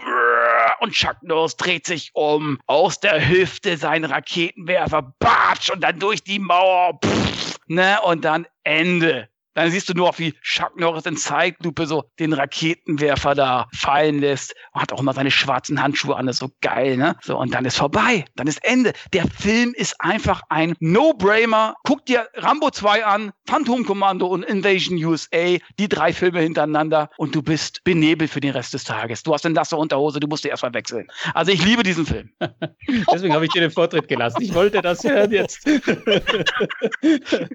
ja, es ist einfach geil. Ja, bin, bin völlig bei euch. Florian, du hast gesagt, comichafter Norris at its best. Ähm, der Vergleich mit Rote Flut, ich würde sagen, dass die Kubaner und Russen in Rote Flut ein bisschen strategischer vorgehen als unsere Terroristen, weil ja, das ist ein bisschen Fleckerlteppichmäßig, ja, wie du auch gesagt hast. Das macht es auch so lustig, weil einerseits wird so irgendwie im Heartland America irgendwie so eine Kleinstadt niedergeballert, dann wieder irgendwo mit einem Schulbus, Ding, ist alles ein bisschen verstreut. Norris ist aber überall, aber das macht auch aus, das macht den ganzen Film aus. Das ist also Norris hier auch, ob er am Anfang Krokodile fängt oder mit diesem, mit diesem tollen Boot da rumfährt in den Sümpfen. Also macht alles Spaß und ist alles groß, ist alles larger than life und Invasion USA oder damals, wie man gesagt, Invasion USA, wenn man den Film ausgeliehen hat, das ist einfach, ja, das ist wirklich so dieses, dieses Chuck Norris-Bild, wo er dann heute natürlich auch die ganzen Witze her hat und der wahnsinnig Spaß macht und Ehre wem Ehre gebührt. Der erste, der einen Bösewicht mit einer Bazooka weggeballert hat, war Clint Eastwood in Dirty Harry 3. das, äh, wenn ich jetzt spoilere, aber das kommt dann in, in Alcatraz, ist das Finale von Dirty Harry 3. Da bekommt der Bösewicht auch mit, mit einer Bazooka, aber das ist ja nicht geklaut, sondern sicher nur eine Hommage oder so. Also passt. ja, ansonsten Invasion USA ganz, ganz groß. Ja, da gibt's eigentlich nicht mehr viel zu sagen, außer auf Platz eins zu kommen. Denn jetzt Juhu. Geht's nach Texas. McQuaid, der Wolf, ist Nummer eins und der hat insgesamt 42 Punkte von uns bekommen. Bei Matthias und Kevin ist er auf Platz eins, bei mir auf Platz zwei. Budget 5 Millionen Dollar, US-Einspiel 12,2 Millionen Dollar, Besucherzahlen in Deutschland über eine Million. Deswegen auch der erfolgreichste Norris-Film im Kino bei uns. Und das denke ich zu Recht, oder Jungs? Ja, also bei McQuaid, ich glaube, Kevin, da geraten wir ins Schwärmen. Ich muss ja sagen, also da möchte ich dir auch den Vorrang lassen. Also, da, da, da, da, kann ich ja fast genauso aus, aber ich möchte dir jetzt wirklich den Vorrang lassen. Den hast du jetzt echt verdient. Also warum ich ihn noch vor Invasion USA Platz 1 gemacht habe, ist, weil mir halt die Figur und das Feeling vom ganzen Film einfach so taugt. McQuaid, dieser Ranger McQuaid, ich meine, der Name allein ist schon wieder mal Programm. Norris hier als, als dreckiger Texas Ranger, der einfach allein gegen alle geht. Äh, das Ganze hat dann so ein bisschen ein Italo-Western-Feeling, das fängt mit mit diesem Soundtrack an und diesem Anfang. Da fehlt man sich echt fast wie in einem Italo-Western mit dieser tollen Einstiegsmelodie und auch wie Norris dann vorgeht. Äh, letztendlich muss man sagen, großartiger Actionfilm. Die Figur, die eben Norris hier spielt, ist eben auch so, so lässig als dieser Texas Ranger. Er hat es mit, mit Waffenhändlern und, und halt Bösewichten zu tun. Kongenial geführt von David Carradine, der auch so ein bisschen watschengesichtmäßig unterwegs ist, dem auch jedes Mal, wenn er, wenn er so blöd grinst, möchte man ihm auch jedes Mal eine auflegen, ja, wenn er, wenn er McQuaid provoziert oder Chuck Norris provoziert. Barbara Carrera ist auch dabei als die dann äh, Norris Love Interest wird. Und abgesehen davon, dass, dass der ganze Film irgendwie so äh, eben Spaß macht, ist er actionmäßig auch groß. Es gibt unzählige, wirklich kultige Sachen, wie wenn äh, Chuck Norris in, in seinem Pickup lebendig begraben wird von den Bösewichten, die kommen damit am Backer und backern das alles zu. Und Chuck Norris ist unten noch, unten noch am Leben, macht ein Bier auf, gewinnt dadurch Kraft und fetzt mit seinem Pickup ja, aus der Erde hervor. Also das ist nämlich das Ganze zu heroischer Musik. Das ist ein absoluter Biertrinkmoment. Kann ich nur jedem empfehlen, bitte oh. Dose Bier daneben oder so wenn Chuck das macht, aufmachen, rosten, geht schon. Hat auch einen, einen riesen Showdown, wo Chuck Norris mit zwei Kompagnons das äh, Bösewicht, Waffen, Drogen, whatever Lager niedermacht, hat einen tollen Martial Arts Kampf mit David Carradine am Schluss. Schrecklichste an dem ganzen Schlusskampf ist eigentlich dieser, dieser Pullover von David Carradine mit oh, seinen ja. komischen Karos, muss man auch mal sagen, aber wurscht, das ist halt 1980. Und äh, auch das Riesenschauwerte. Norris cool as fuck. Die Liebesgeschichte mit der Barbara Carrera, die ist äh, eher lustig als ernsthaft, aber sie ist zumindest drin. Und auch hier bitte ein kultiger Moment. Barbara Carrera verliebt sich irgendwie wohl in McQuaid, kommt zu seinem Trailer. Er lebt natürlich in einem Trailer. Also McQuaid lebt ja nicht in einer Wohnung, sondern lebt in einem Trailer mit Hund oder whatever. Barbara Carrera kommt hin und räumt ihm die ganze Bude mal auf, weil es ein totaler Dreck, Dreckstall. Und Norris kommt irgendwie heim und, und sieht, dass sie da alles aufgeräumt hat. Und er sagt aber die Danke und Amen oder irgendwas. Äh, Schatz, super, dass du das gemacht hast, sondern beffelt sie gleich mal an, wo sein Bier ist. sagt sie, sie hat das weggeworfen, geht raus zum Mülleimer, nimmt alle Bierdosen raus, knackt sich da jetzt mal ein Bier und nimmt einen großen Schluck. und, und ja, das ist so sein, sein, sein Anfang der Liebesgeschichte mit der Barbara Carrera. Also auch hier comichaft, larger than life. McQuaid als brummiger Texas Ranger. Wie gesagt, das Gesamtpaket für mich hier von Geschichte, von Chuck Norris, von Bösewicht, von Action, Schauwerten, Musik, passt alles zusammen. Zusammen mit dem kultigen Titel McQuaid der Wolf, ja. Lone Wolf McQuaid im Original, ist das für mich der beste, also in meinen Augen der subjektiv beste Norris Kracher der 80er. Dann sage ich noch ein paar Worte dazu, weil ich ja der kritischste war mit Platz zwei. also, ja, das ist ja wirklich auch, ich auch schon Blasphemie, muss man schon fast sagen. Ja. Ne? Also das Sidekicks war schon schlimm. Und das ist, äh, das äh, wirklich, das schlägt ihm fast den Boden aus. Aber komm, fang, red, komm. Also, dieser Film, die Dialoge, nein, Mann. nein, nein, er macht wahnsinnig Spaß. Klar, äh, David Carradine, ach, ist auch so ein herrlich hassenswerter Bösewicht. Zudem ist er natürlich schauspielerisch dann nochmal in die Liga höher einzustufen als ein äh, Richard Lynch oder Billy Drago. So gern wir die mögen, na, also die sind visuell vor allem tolle Bösewichte und spielen auch gut, aber David Carradine hat dann doch nochmal so einen kleinen Schlag mehr, muss ich sagen, schauspielerisch auf jeden Fall und er hat große Western-Anleihen, definitiv. Erinnert mich so ein bisschen an Ausgelöscht von Walter Hill. Ja, genau, stimmt. Da gibt's auch einen Stare-Down am Ende. Klar, nicht durch Tritte, sondern der wird dann bleihaltig aufgelöst, aber das sind so, so Kleinigkeiten, finde ich, wo man den vergleichen kann. Filmmusik ist noch sehr, sehr geil. Diese, diese gepfiffene Melodie ist auch ein tolles Musikstück. Ja, am Ende ist auch Chuck Norris mit dieser Rolle des McQuaid regelrecht verschmolzen. Ja? Und nicht umsonst ist er ja dann in seinem Karriereherbst in Texas Ranger geschlüpft. Die Rollen sind ja doch artverwandt. Klar, etwas altersmilder als Texas Ranger gegenüber hier McQuaid und schon ein bisschen mehr sozialisiert am Ende. Aber das Image von Chuck Norris haben schon zwei, drei Filme stark geprägt und einer war sicherlich McQuaid und der andere Invasion USA. Deswegen auch ein sehr, sehr wichtiger Titel und den ich immer wieder gerne anschaue. Ich muss zwar sagen, er hat ein bisschen mehr Längen, würde ich sagen, jetzt als Invasion USA. Deswegen war der bei mir auf Platz 1. Aber das sind halt wirklich nur Nuancen am Ende. Und Barbara Carrera kriegst du auch noch was fürs Auge. Einfach eine sehr, sehr hübsche Frau, die damals omnipräsent war im Kino. Ich glaube, 83 ist auch Sag niemals nie. Ne? Genau, ja. Da war sie auch im Einsatz. Auch ein toller Bond, weil sehr selbstironisch. Ich mag den, obwohl er nicht zum allgemeinen Kanon gehört. Für mich ist McQuaid der Wolf einfach ein staubig, wäre jetzt gemein, na? Der Look ist staubig und atmosphärisch. Äh, der Film macht einfach Spaß, hochunterhaltsam und toll besetzt einfach. Deswegen verdient auch für mich auf Platz eins. Ja, also kann ich wirklich bei allen Sachen zustimmen. Der hat so viel ikonische Szenen. Allein der Anfang, ne, wenn er diese Pferdediebe beobachtet und dann die Musik von Francesco De Masi, die ja doch an Ennio Morricone erinnert, so stellenweise mhm. zumindest. Großartig. Und dann der äh, mexikanische Pferdedieb sagt, komm her, du Mann, damit ich dich besser sehen kann. Und, und dann schießen die alle auf, er, er steht dann auf, alle schießen auf ihn und er bleibt einfach ganz locker stehen, weil er ganz genau weiß, die Maschinengewehre kenne ich, die die da haben. Die haben nur eine gewisse Reichweite und ich bin zehn Zentimeter davon entfernt. Wie Rambo in Rambo 2, weißt du, wo der eine Typ schießt und er bleibt auch einfach stehen mit seinem Pfeil im Bogen. So, und dann schießen sie alle an ihm vorbei und er guckt nur einmal, hm, bumm, ne, und dann schlägt er denen ja noch die Zähne aus und so. Nee, was sagt der Mexikaner? So ein Texas-Renner hat mein Vater schon die Zähne ausgeschlagen. Und er schlägt ihnen aus die naja, egal. Auf jeden Fall ähm, großartige Szene, auch wie du schon gesagt hast, mit dem Auto, das begraben wird und er dann erstmal ein Bierchen schlabbert und dann sein Turbo einschaltet und dann rausfährt. Also großartig. Barbara Karriere, Love Interest, die sieht zwar toll aus, aber letzten Endes völlig unnötig für diesen Film, weil äh, allein, dass sie ihn die Bude sauber macht, da hat sie doch bei ihm schon verschissen. Weißt du, da hat er doch schon die Hasskappe aufgehabt und das siehst du dann auch am Ende des Films. Sie geht ja drauf. Sie wird ja von aus Versehen von David Carradine, glaube ich, erschossen und sie stirbt ja in den Armen von Chuck Norris und dann sagt er, leck mich am Arsch und wirft dir nachher die Handgranate auf David Carradine und dann am Ende, wenn ihr das mal genau beobachtet, steigt er quasi über sich hinweg, über ihren Leichnam und sie fliegen weg. Jeder andere hätte sie ja noch mitgenommen. Nein, die bleibt da einfach liegen und fliegen weg. Ja, was der gegen Verräter. Und äh, also großartig. Ja, so ein paar kleine Längen schleichen sich ein, muss ich auch sagen. Aber letzten Endes liebe ich diese Rolle des McQuaid. Und du siehst auch diese, diese Arroganz von David Carradine. Und die beiden waren sich auch während der Dreharbeiten nicht grün. Carradine hat gesagt, der ist ein scheiß Schauspieler. Und hat Norris gesagt, ich bin genauso ein schlechter Schauspieler, wie du schlecht kämpfst. Ne? so, ne, die waren sich ja nicht grün. Und das hat natürlich die Presse auch genutzt. Die haben da so ein bisschen auf die Werbetrommel gerührt. David Carradine war ja auch sehr bekannt, so mit Kung Fu damals zu der Zeit. Und dann natürlich mit Chuck Norris, den Karates-Star und dann die beiden gegeneinander. Also es hat, glaube ich, schon dazu beigetragen, dass der Film auch so erfolgreich in Deutschland war, auch im Kino. Und äh, wie gesagt, ich finde den Film einfach klasse und ich liebe ihn einfach ja, für mich eigentlich der beste Chuck Norris-Film neben Invasion USA. Ganz klar. Man muss schon sagen, die erfolgreichste oder qualitativ beste Zeit hatte er unter Orion, weil der Film ist auch von Orion Pictures, genau wie Cusack. Die zwei hat er für das Studio gemacht und sind eigentlich beides Bretter, ne? Ja. Also ja. Mhm. muss man echt sagen. Was mich nur so ein bisschen gestört hat, deswegen nur auf Platz zwei. David Carradines Karatekünste oder sein Rumgefuchtel. Ich weiß nicht, ob er Fliegen verscheuchen wollte. Also er macht ja hier einen halben Kranich nur mit die Finger.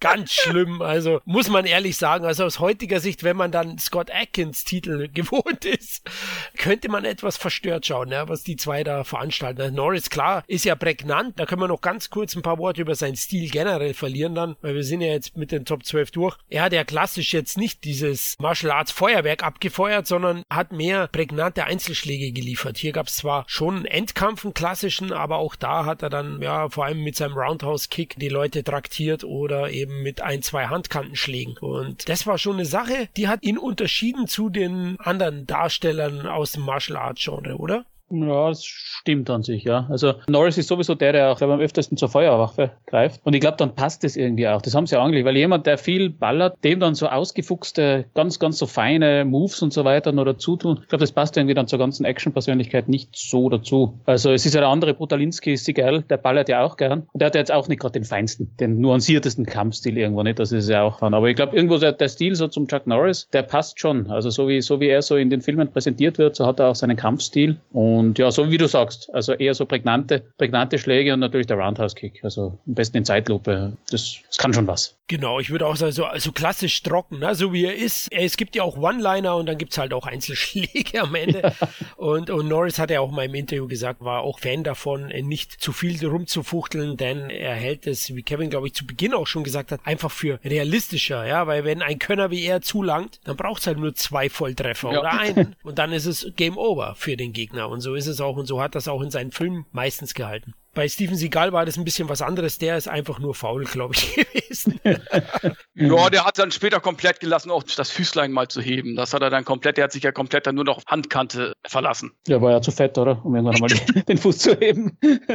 Gemein gesagt, ja, weil wenn man Seagal dann später gesehen hat. Also, also da habe ich ihm vielleicht jetzt Unrecht getan, auch, also auch wenn er geballert Er war schon so sein Kampfstil, wie gesagt, das war so brachial unsympathisch. Also es hat immer so wehgetan, wenn man ihm wirklich zugeschaut hat, wenn er immer irgendwie so die Hände nach hinten gebogen hat und und Ding und die Leute überall rein. Aber es war schon eine gewisse Agilität noch da und das ist halt dann wirklich mit jedem Film und jedem Kilo mehr ist das dann halt, hat sich das dann aufgehört. Ne? Ja, also nicht nur das Bankkonto ist schwerer geworden, sondern er persönlich auch mit jedem weiteren Erfolg und also richtig aufgefallen ist es mir dann schon so Alarmstufe Rot ging schon los, denn da wurde er zum MacGyver. Er hat dann immer mehr Sachen so Fallen gebaut, Bomben gebaut, na, bei Steven Seagal und da ging das mehr in diese Richtung. Chuck Norris ist da eher sein Stil treu geblieben und er ist auch schlank geblieben im Alter am Ende. Jetzt sind wir mit den Top 12 12 durch. Wollen wir noch ein paar Filme erwähnen, die es knapp nicht reingeschafft haben? Einmal der zweite Teil von Missing in Action, der hatte fünf Punkte insgesamt erhalten, mhm. Äh, ist letztlich damit auf Platz 13 gelandet und das hat dann Matthias zu verdanken, der hat ihm auf Platz 8 gesetzt. Ja, wir hatten ja schon kurz geredet, also ich bin ja nicht so der große Fan. Was schätzt du an Missing in Action 2?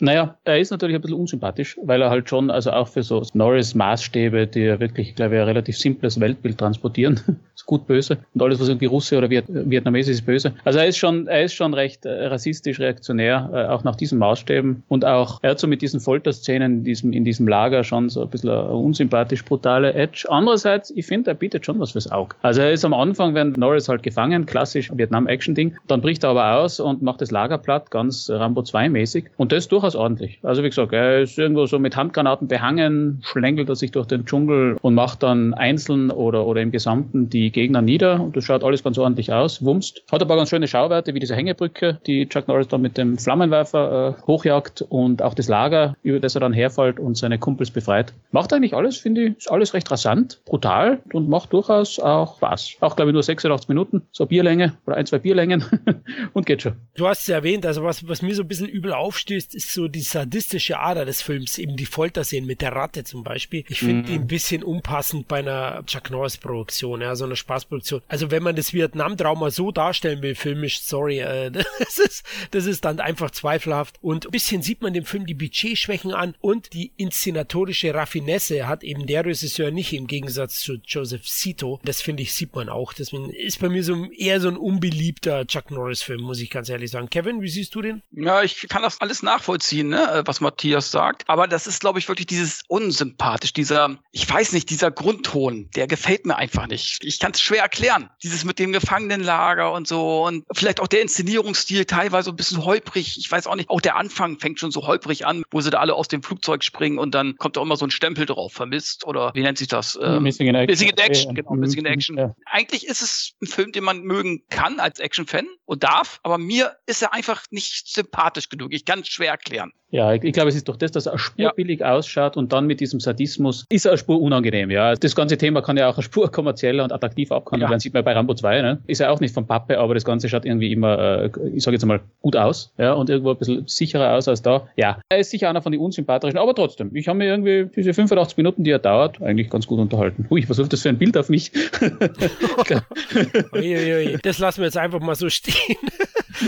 Na, kommen wir zum weiteren Titel. Feuerwalze hatte vier Punkte bekommen, war bei Kevin und meiner Wenigkeit auf Platz 11. Ja, ich muss auch sagen, der ist inhaltlich natürlich totaler Rotz. Das muss man auch sagen. Ey. Furchtbar. Was für eine katastrophal schlechte Indiana Jones Klon. Trotzdem habe ich irgendwie einen Softspot, vor allem dank der deutschen Synchro, meiner mm. Meinung nach. Die hat richtige Partyqualitäten. Und Louis Gossett Jr. und Chuck Norris, finde ich, haben auch eine ganz gute Chemie zueinander. Deswegen, ich schaue den ganz gern an, aber hey Leute, ich kann es auch verstehen, wenn man einfach nur den Kopf schüttelt, oder Kevin? Ja, ich habe den letztens gerade wieder gesehen, auch leider von dieser MCP ganz schlechte Fassung eigentlich. Ich weiß gar nicht, gibt's den auf Blu-ray wahrscheinlich auch nicht. Gibt's doch, glaube ich jetzt NSM. Auch, NSM genau, gibt's sogar glaube ich ein Mediabook oder so, ne? Gibt's sogar auf normaler Disc. Ah ja, okay. Äh, ja, die deutsche Synchro macht viel aus, aber ich muss echt sagen, da habe ich echt Probleme mit dem Film mittlerweile. Aber das Schöne daran ist, du siehst eben halt Chuck Norris auch mal, der kann auch lustig sein, also der kann auch humorvoll spielen und das muss man dem Film zugute halten. Und der Luke Gossett Jr. irgendwie schaut, der ist nie raufgekommen. Principal und so ja, 80er ja. und dreht bis heute noch, der ist ja auch schon über 80. Oscar-Preisträger. Oscar-Preisträger, aber ich glaube, der kam einfach zum falschen Zeitpunkt oder es gab immer jemand anderen farbigen, der irgendwie gerade aktueller war, wie Denzel Washington oder so. Ich weiß es nicht. Oder Morgan äh, Freeman dann, ja. Ja, ja klar, na, na, ich weiß es nicht, aber er hat trotzdem seine, er hat natürlich trotzdem eine tolle Karriere gemacht letzten Endes. Ja, das Problem ist, glaube ich, es gab halt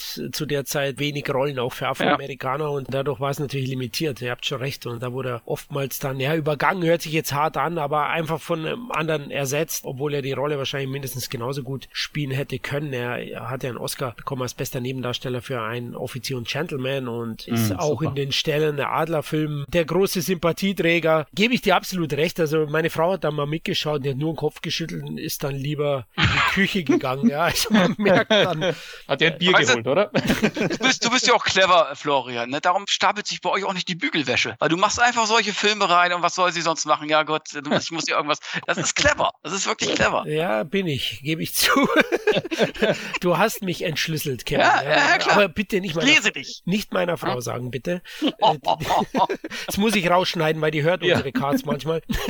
ja, kommen wir noch zum, zum weiteren Titel, der es knapp nicht reingeschafft hat. Bei Matthias auf Platz 10. Bei Kevin und mir gar nicht in den Top 12. Bei mir war es so, da ich ihn schlichtweg nicht gesehen habe. Der Bulldozer von 79, drei Punkte. Naja, Bulldozer ist auch, das ist glaube ich einer von diesen 20 Millionen Dollar Filmen damals, die so erfolgreich ja. waren. Also großartiger Titel, auch hier geht so in Richtung Bud Spencer, nicht? Also der Bulldozer, der Gigant, das ist schon, ist schon ganz toll. Film selber ist so so, also Norris mit Schnurrbart, natürlich ein gewisser Bonus, nicht? Also Schnurrbart, Semmelblonde Mütze wieder, passt. Film selber ein bisschen gaga von der ganzen Story her. Irgendwelche Drogen, Gangster bringen Polizisten um und deswegen trainiert sie Chuck Norris, damit sie sich besser wehren können. das klingt jetzt, wenn ich sage, noch weniger plausibel als damals, wie ich es geschaut habe. Aber an sich macht er, er hat ein paar gute Fight-Szenen drin, die sind zwar Spur zu lang, aber das geht eher so ein bisschen so in die, in die, das findet auch im Ring statt, ja, weil also Norris ist in dem Film irgendwie ein offizieller Karate-Champion und dann äh, fightet er sich halt mit seinen Gegnern im Ring, immer tolle Trainingshosen dazu an, muss man auch sagen. Also Look, großartig. Ähm, hat auch einen tollen Endkampf, auch im Ring und ist ja natürlich nicht der große Kracher, aber so auch im Frühwerk, muss ich sagen, sticht er so ein bisschen raus. Also kann man sich durchaus anschauen. Aber jetzt nicht, natürlich nie auf einer Ebene mit den, mit den Großen, aber im Frühwerk, glaube ich, eben wo es solche Perlen wie Breaker Breaker und so gibt, ist der Gigant durchaus, durchaus ansehbar.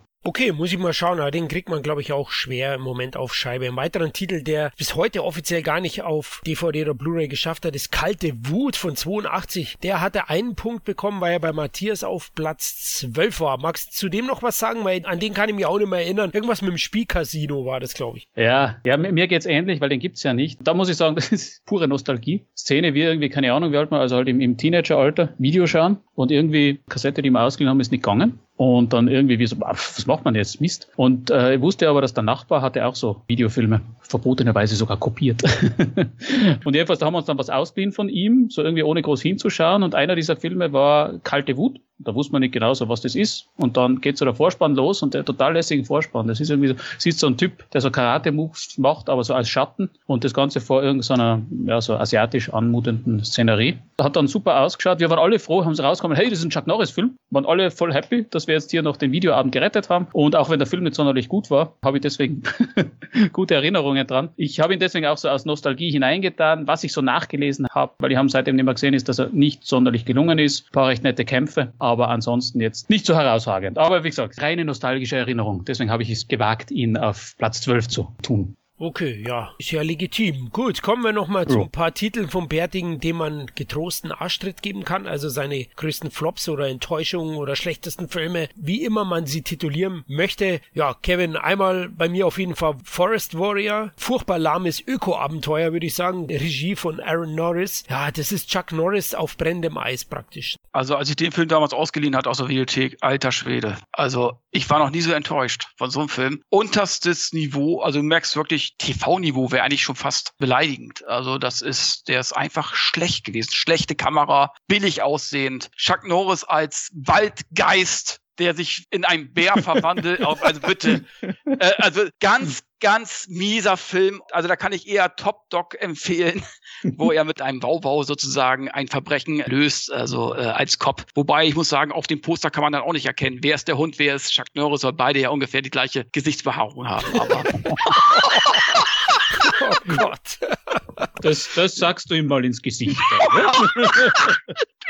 Eieiei, Kevin, Kevin. Jetzt hast du sie ja. schon erwähnt, ja, für mich auch Top Dog. Er soll ja eine Actionkomödie sein, aber die ist witzlos. Das ist das Problem, ja.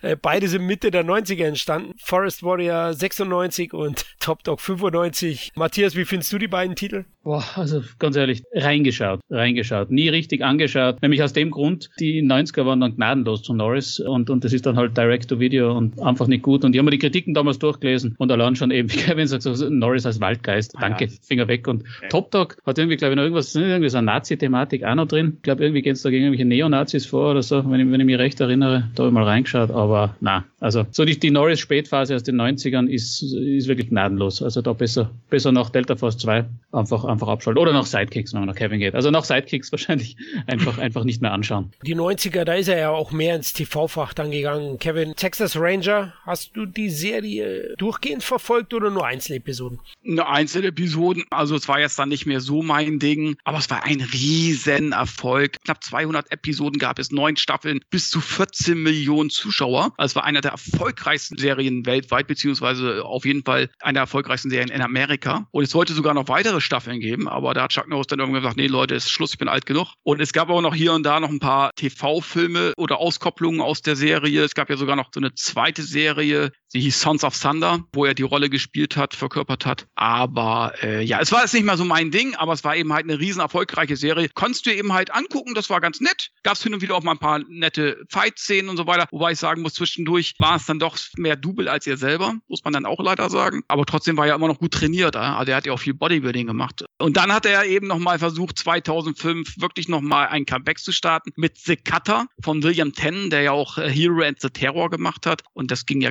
gnadenlos in die Hose und er war auch einfach nicht gut, der Film. Ja, und danach kam noch sein großer Auftritt in Expandables 2 und der ist wirklich legendär. Treffender kann man ihn nicht inszenieren. Kurzauftritt 2012 erschienener Film und der hat neben Walker Texas Ranger seine Legende hochgehalten und auch den jungen Leuten nahegebracht, denke ich. Weil in diesem Kurzauftritt sieht man alles, was typisch für ihn ist und was ihn ausgemacht hat. An der Stelle möchte ich auch Chuck Norris nochmal danken, dass er für uns die Welt von den widerlichen Bösewichtern befreit hat. Gut, dann sind wir am Ende angekommen. Mal sehen, welchen Star wir als nächstes in den Mittelpunkt drücken. Habt ihr Ideen, Jungs? Puh. Also ich würde jetzt hier fast einwerfen, weil du gesagt hast, Dirty Harry 3. Also ich könnte mir durchaus einen, einen Dirty Harry Cast vorstellen. Ja, schwer dabei, ja. Count me in. okay, gut, mal eine lose Idee von meiner Seite. Kevin, hast du irgendjemanden? Sollen wir, sollen wir vielleicht Dolly Buster mal loben, oder? ja, gut, da habe ich ja ein Poster bei mir hängen. Darum darf auch nie einer in mein Büro kommen, weißt du? Ähm, nee, aber keine Ahnung. Also äh, Dirty Harry wäre schon cool. Also ich sag mal so, Clint Eastwood kannst du auch, glaube ich, nur punktuell machen. Weil sonst müsstest du wirklich mehrere Teile wahrscheinlich machen, um deine ganze Karriere. Ich meine, wer hat auch alles von ihm gesehen? Also ich nicht. Ne? Also äh, da gibt's auch wirklich viele Lücken, gerade so seine Anfangszeiten. Aber Dirty Harry sicherlich. Äh, oder generell mal so ein Selbstjustizthema, Selbstjustizfilme, so ein Special irgendwie. Würde auch zu unserem Buch passen, was jetzt rausgekommen ist. Also wir gucken. Schauen wir mal, lassen wir uns überraschen. Ja, wir hoffen, es hat euch gefallen, liebe Hörer, und wir haben euch ein wenig Lust auf ein paar Norris Liebesfilme gemacht. Frischt mal wieder welche auf. Es lohnt sich, ihr werdet schon Spaß haben, wenn ihr Actionfreunde seid. Ja, wir würden uns freuen, wenn ihr uns nach dem Motto liken, teilen, liebhaben, helft für andere besser sichtbar zu werden, damit unsere CT-Familie noch größer wird. Zudem, wie schon erwähnt, könnt ihr uns weiterhin finanziell auf Patreon unterstützen und etwas unter die Arme greifen, um den Podcast und den Blog möglichst kostenneutral zu halten. Das hilft uns ein wenig. Vielen lieben Dank auf jeden Fall. Und es soll auch nicht zu einem Nachteil sein, denn wie auch schon erwähnt mit dem Gigant-Special, ihr bekommt auf Patreon dann auch Zusatzcontent. Dann hoffentlich bis zum nächsten Mal. Macht's gut. Ciao. Ciao. Ciao. Sin Entertainment Talk, der Podcast des Entertainment Blogs. Mehr Fan Talk über Filme und Serien.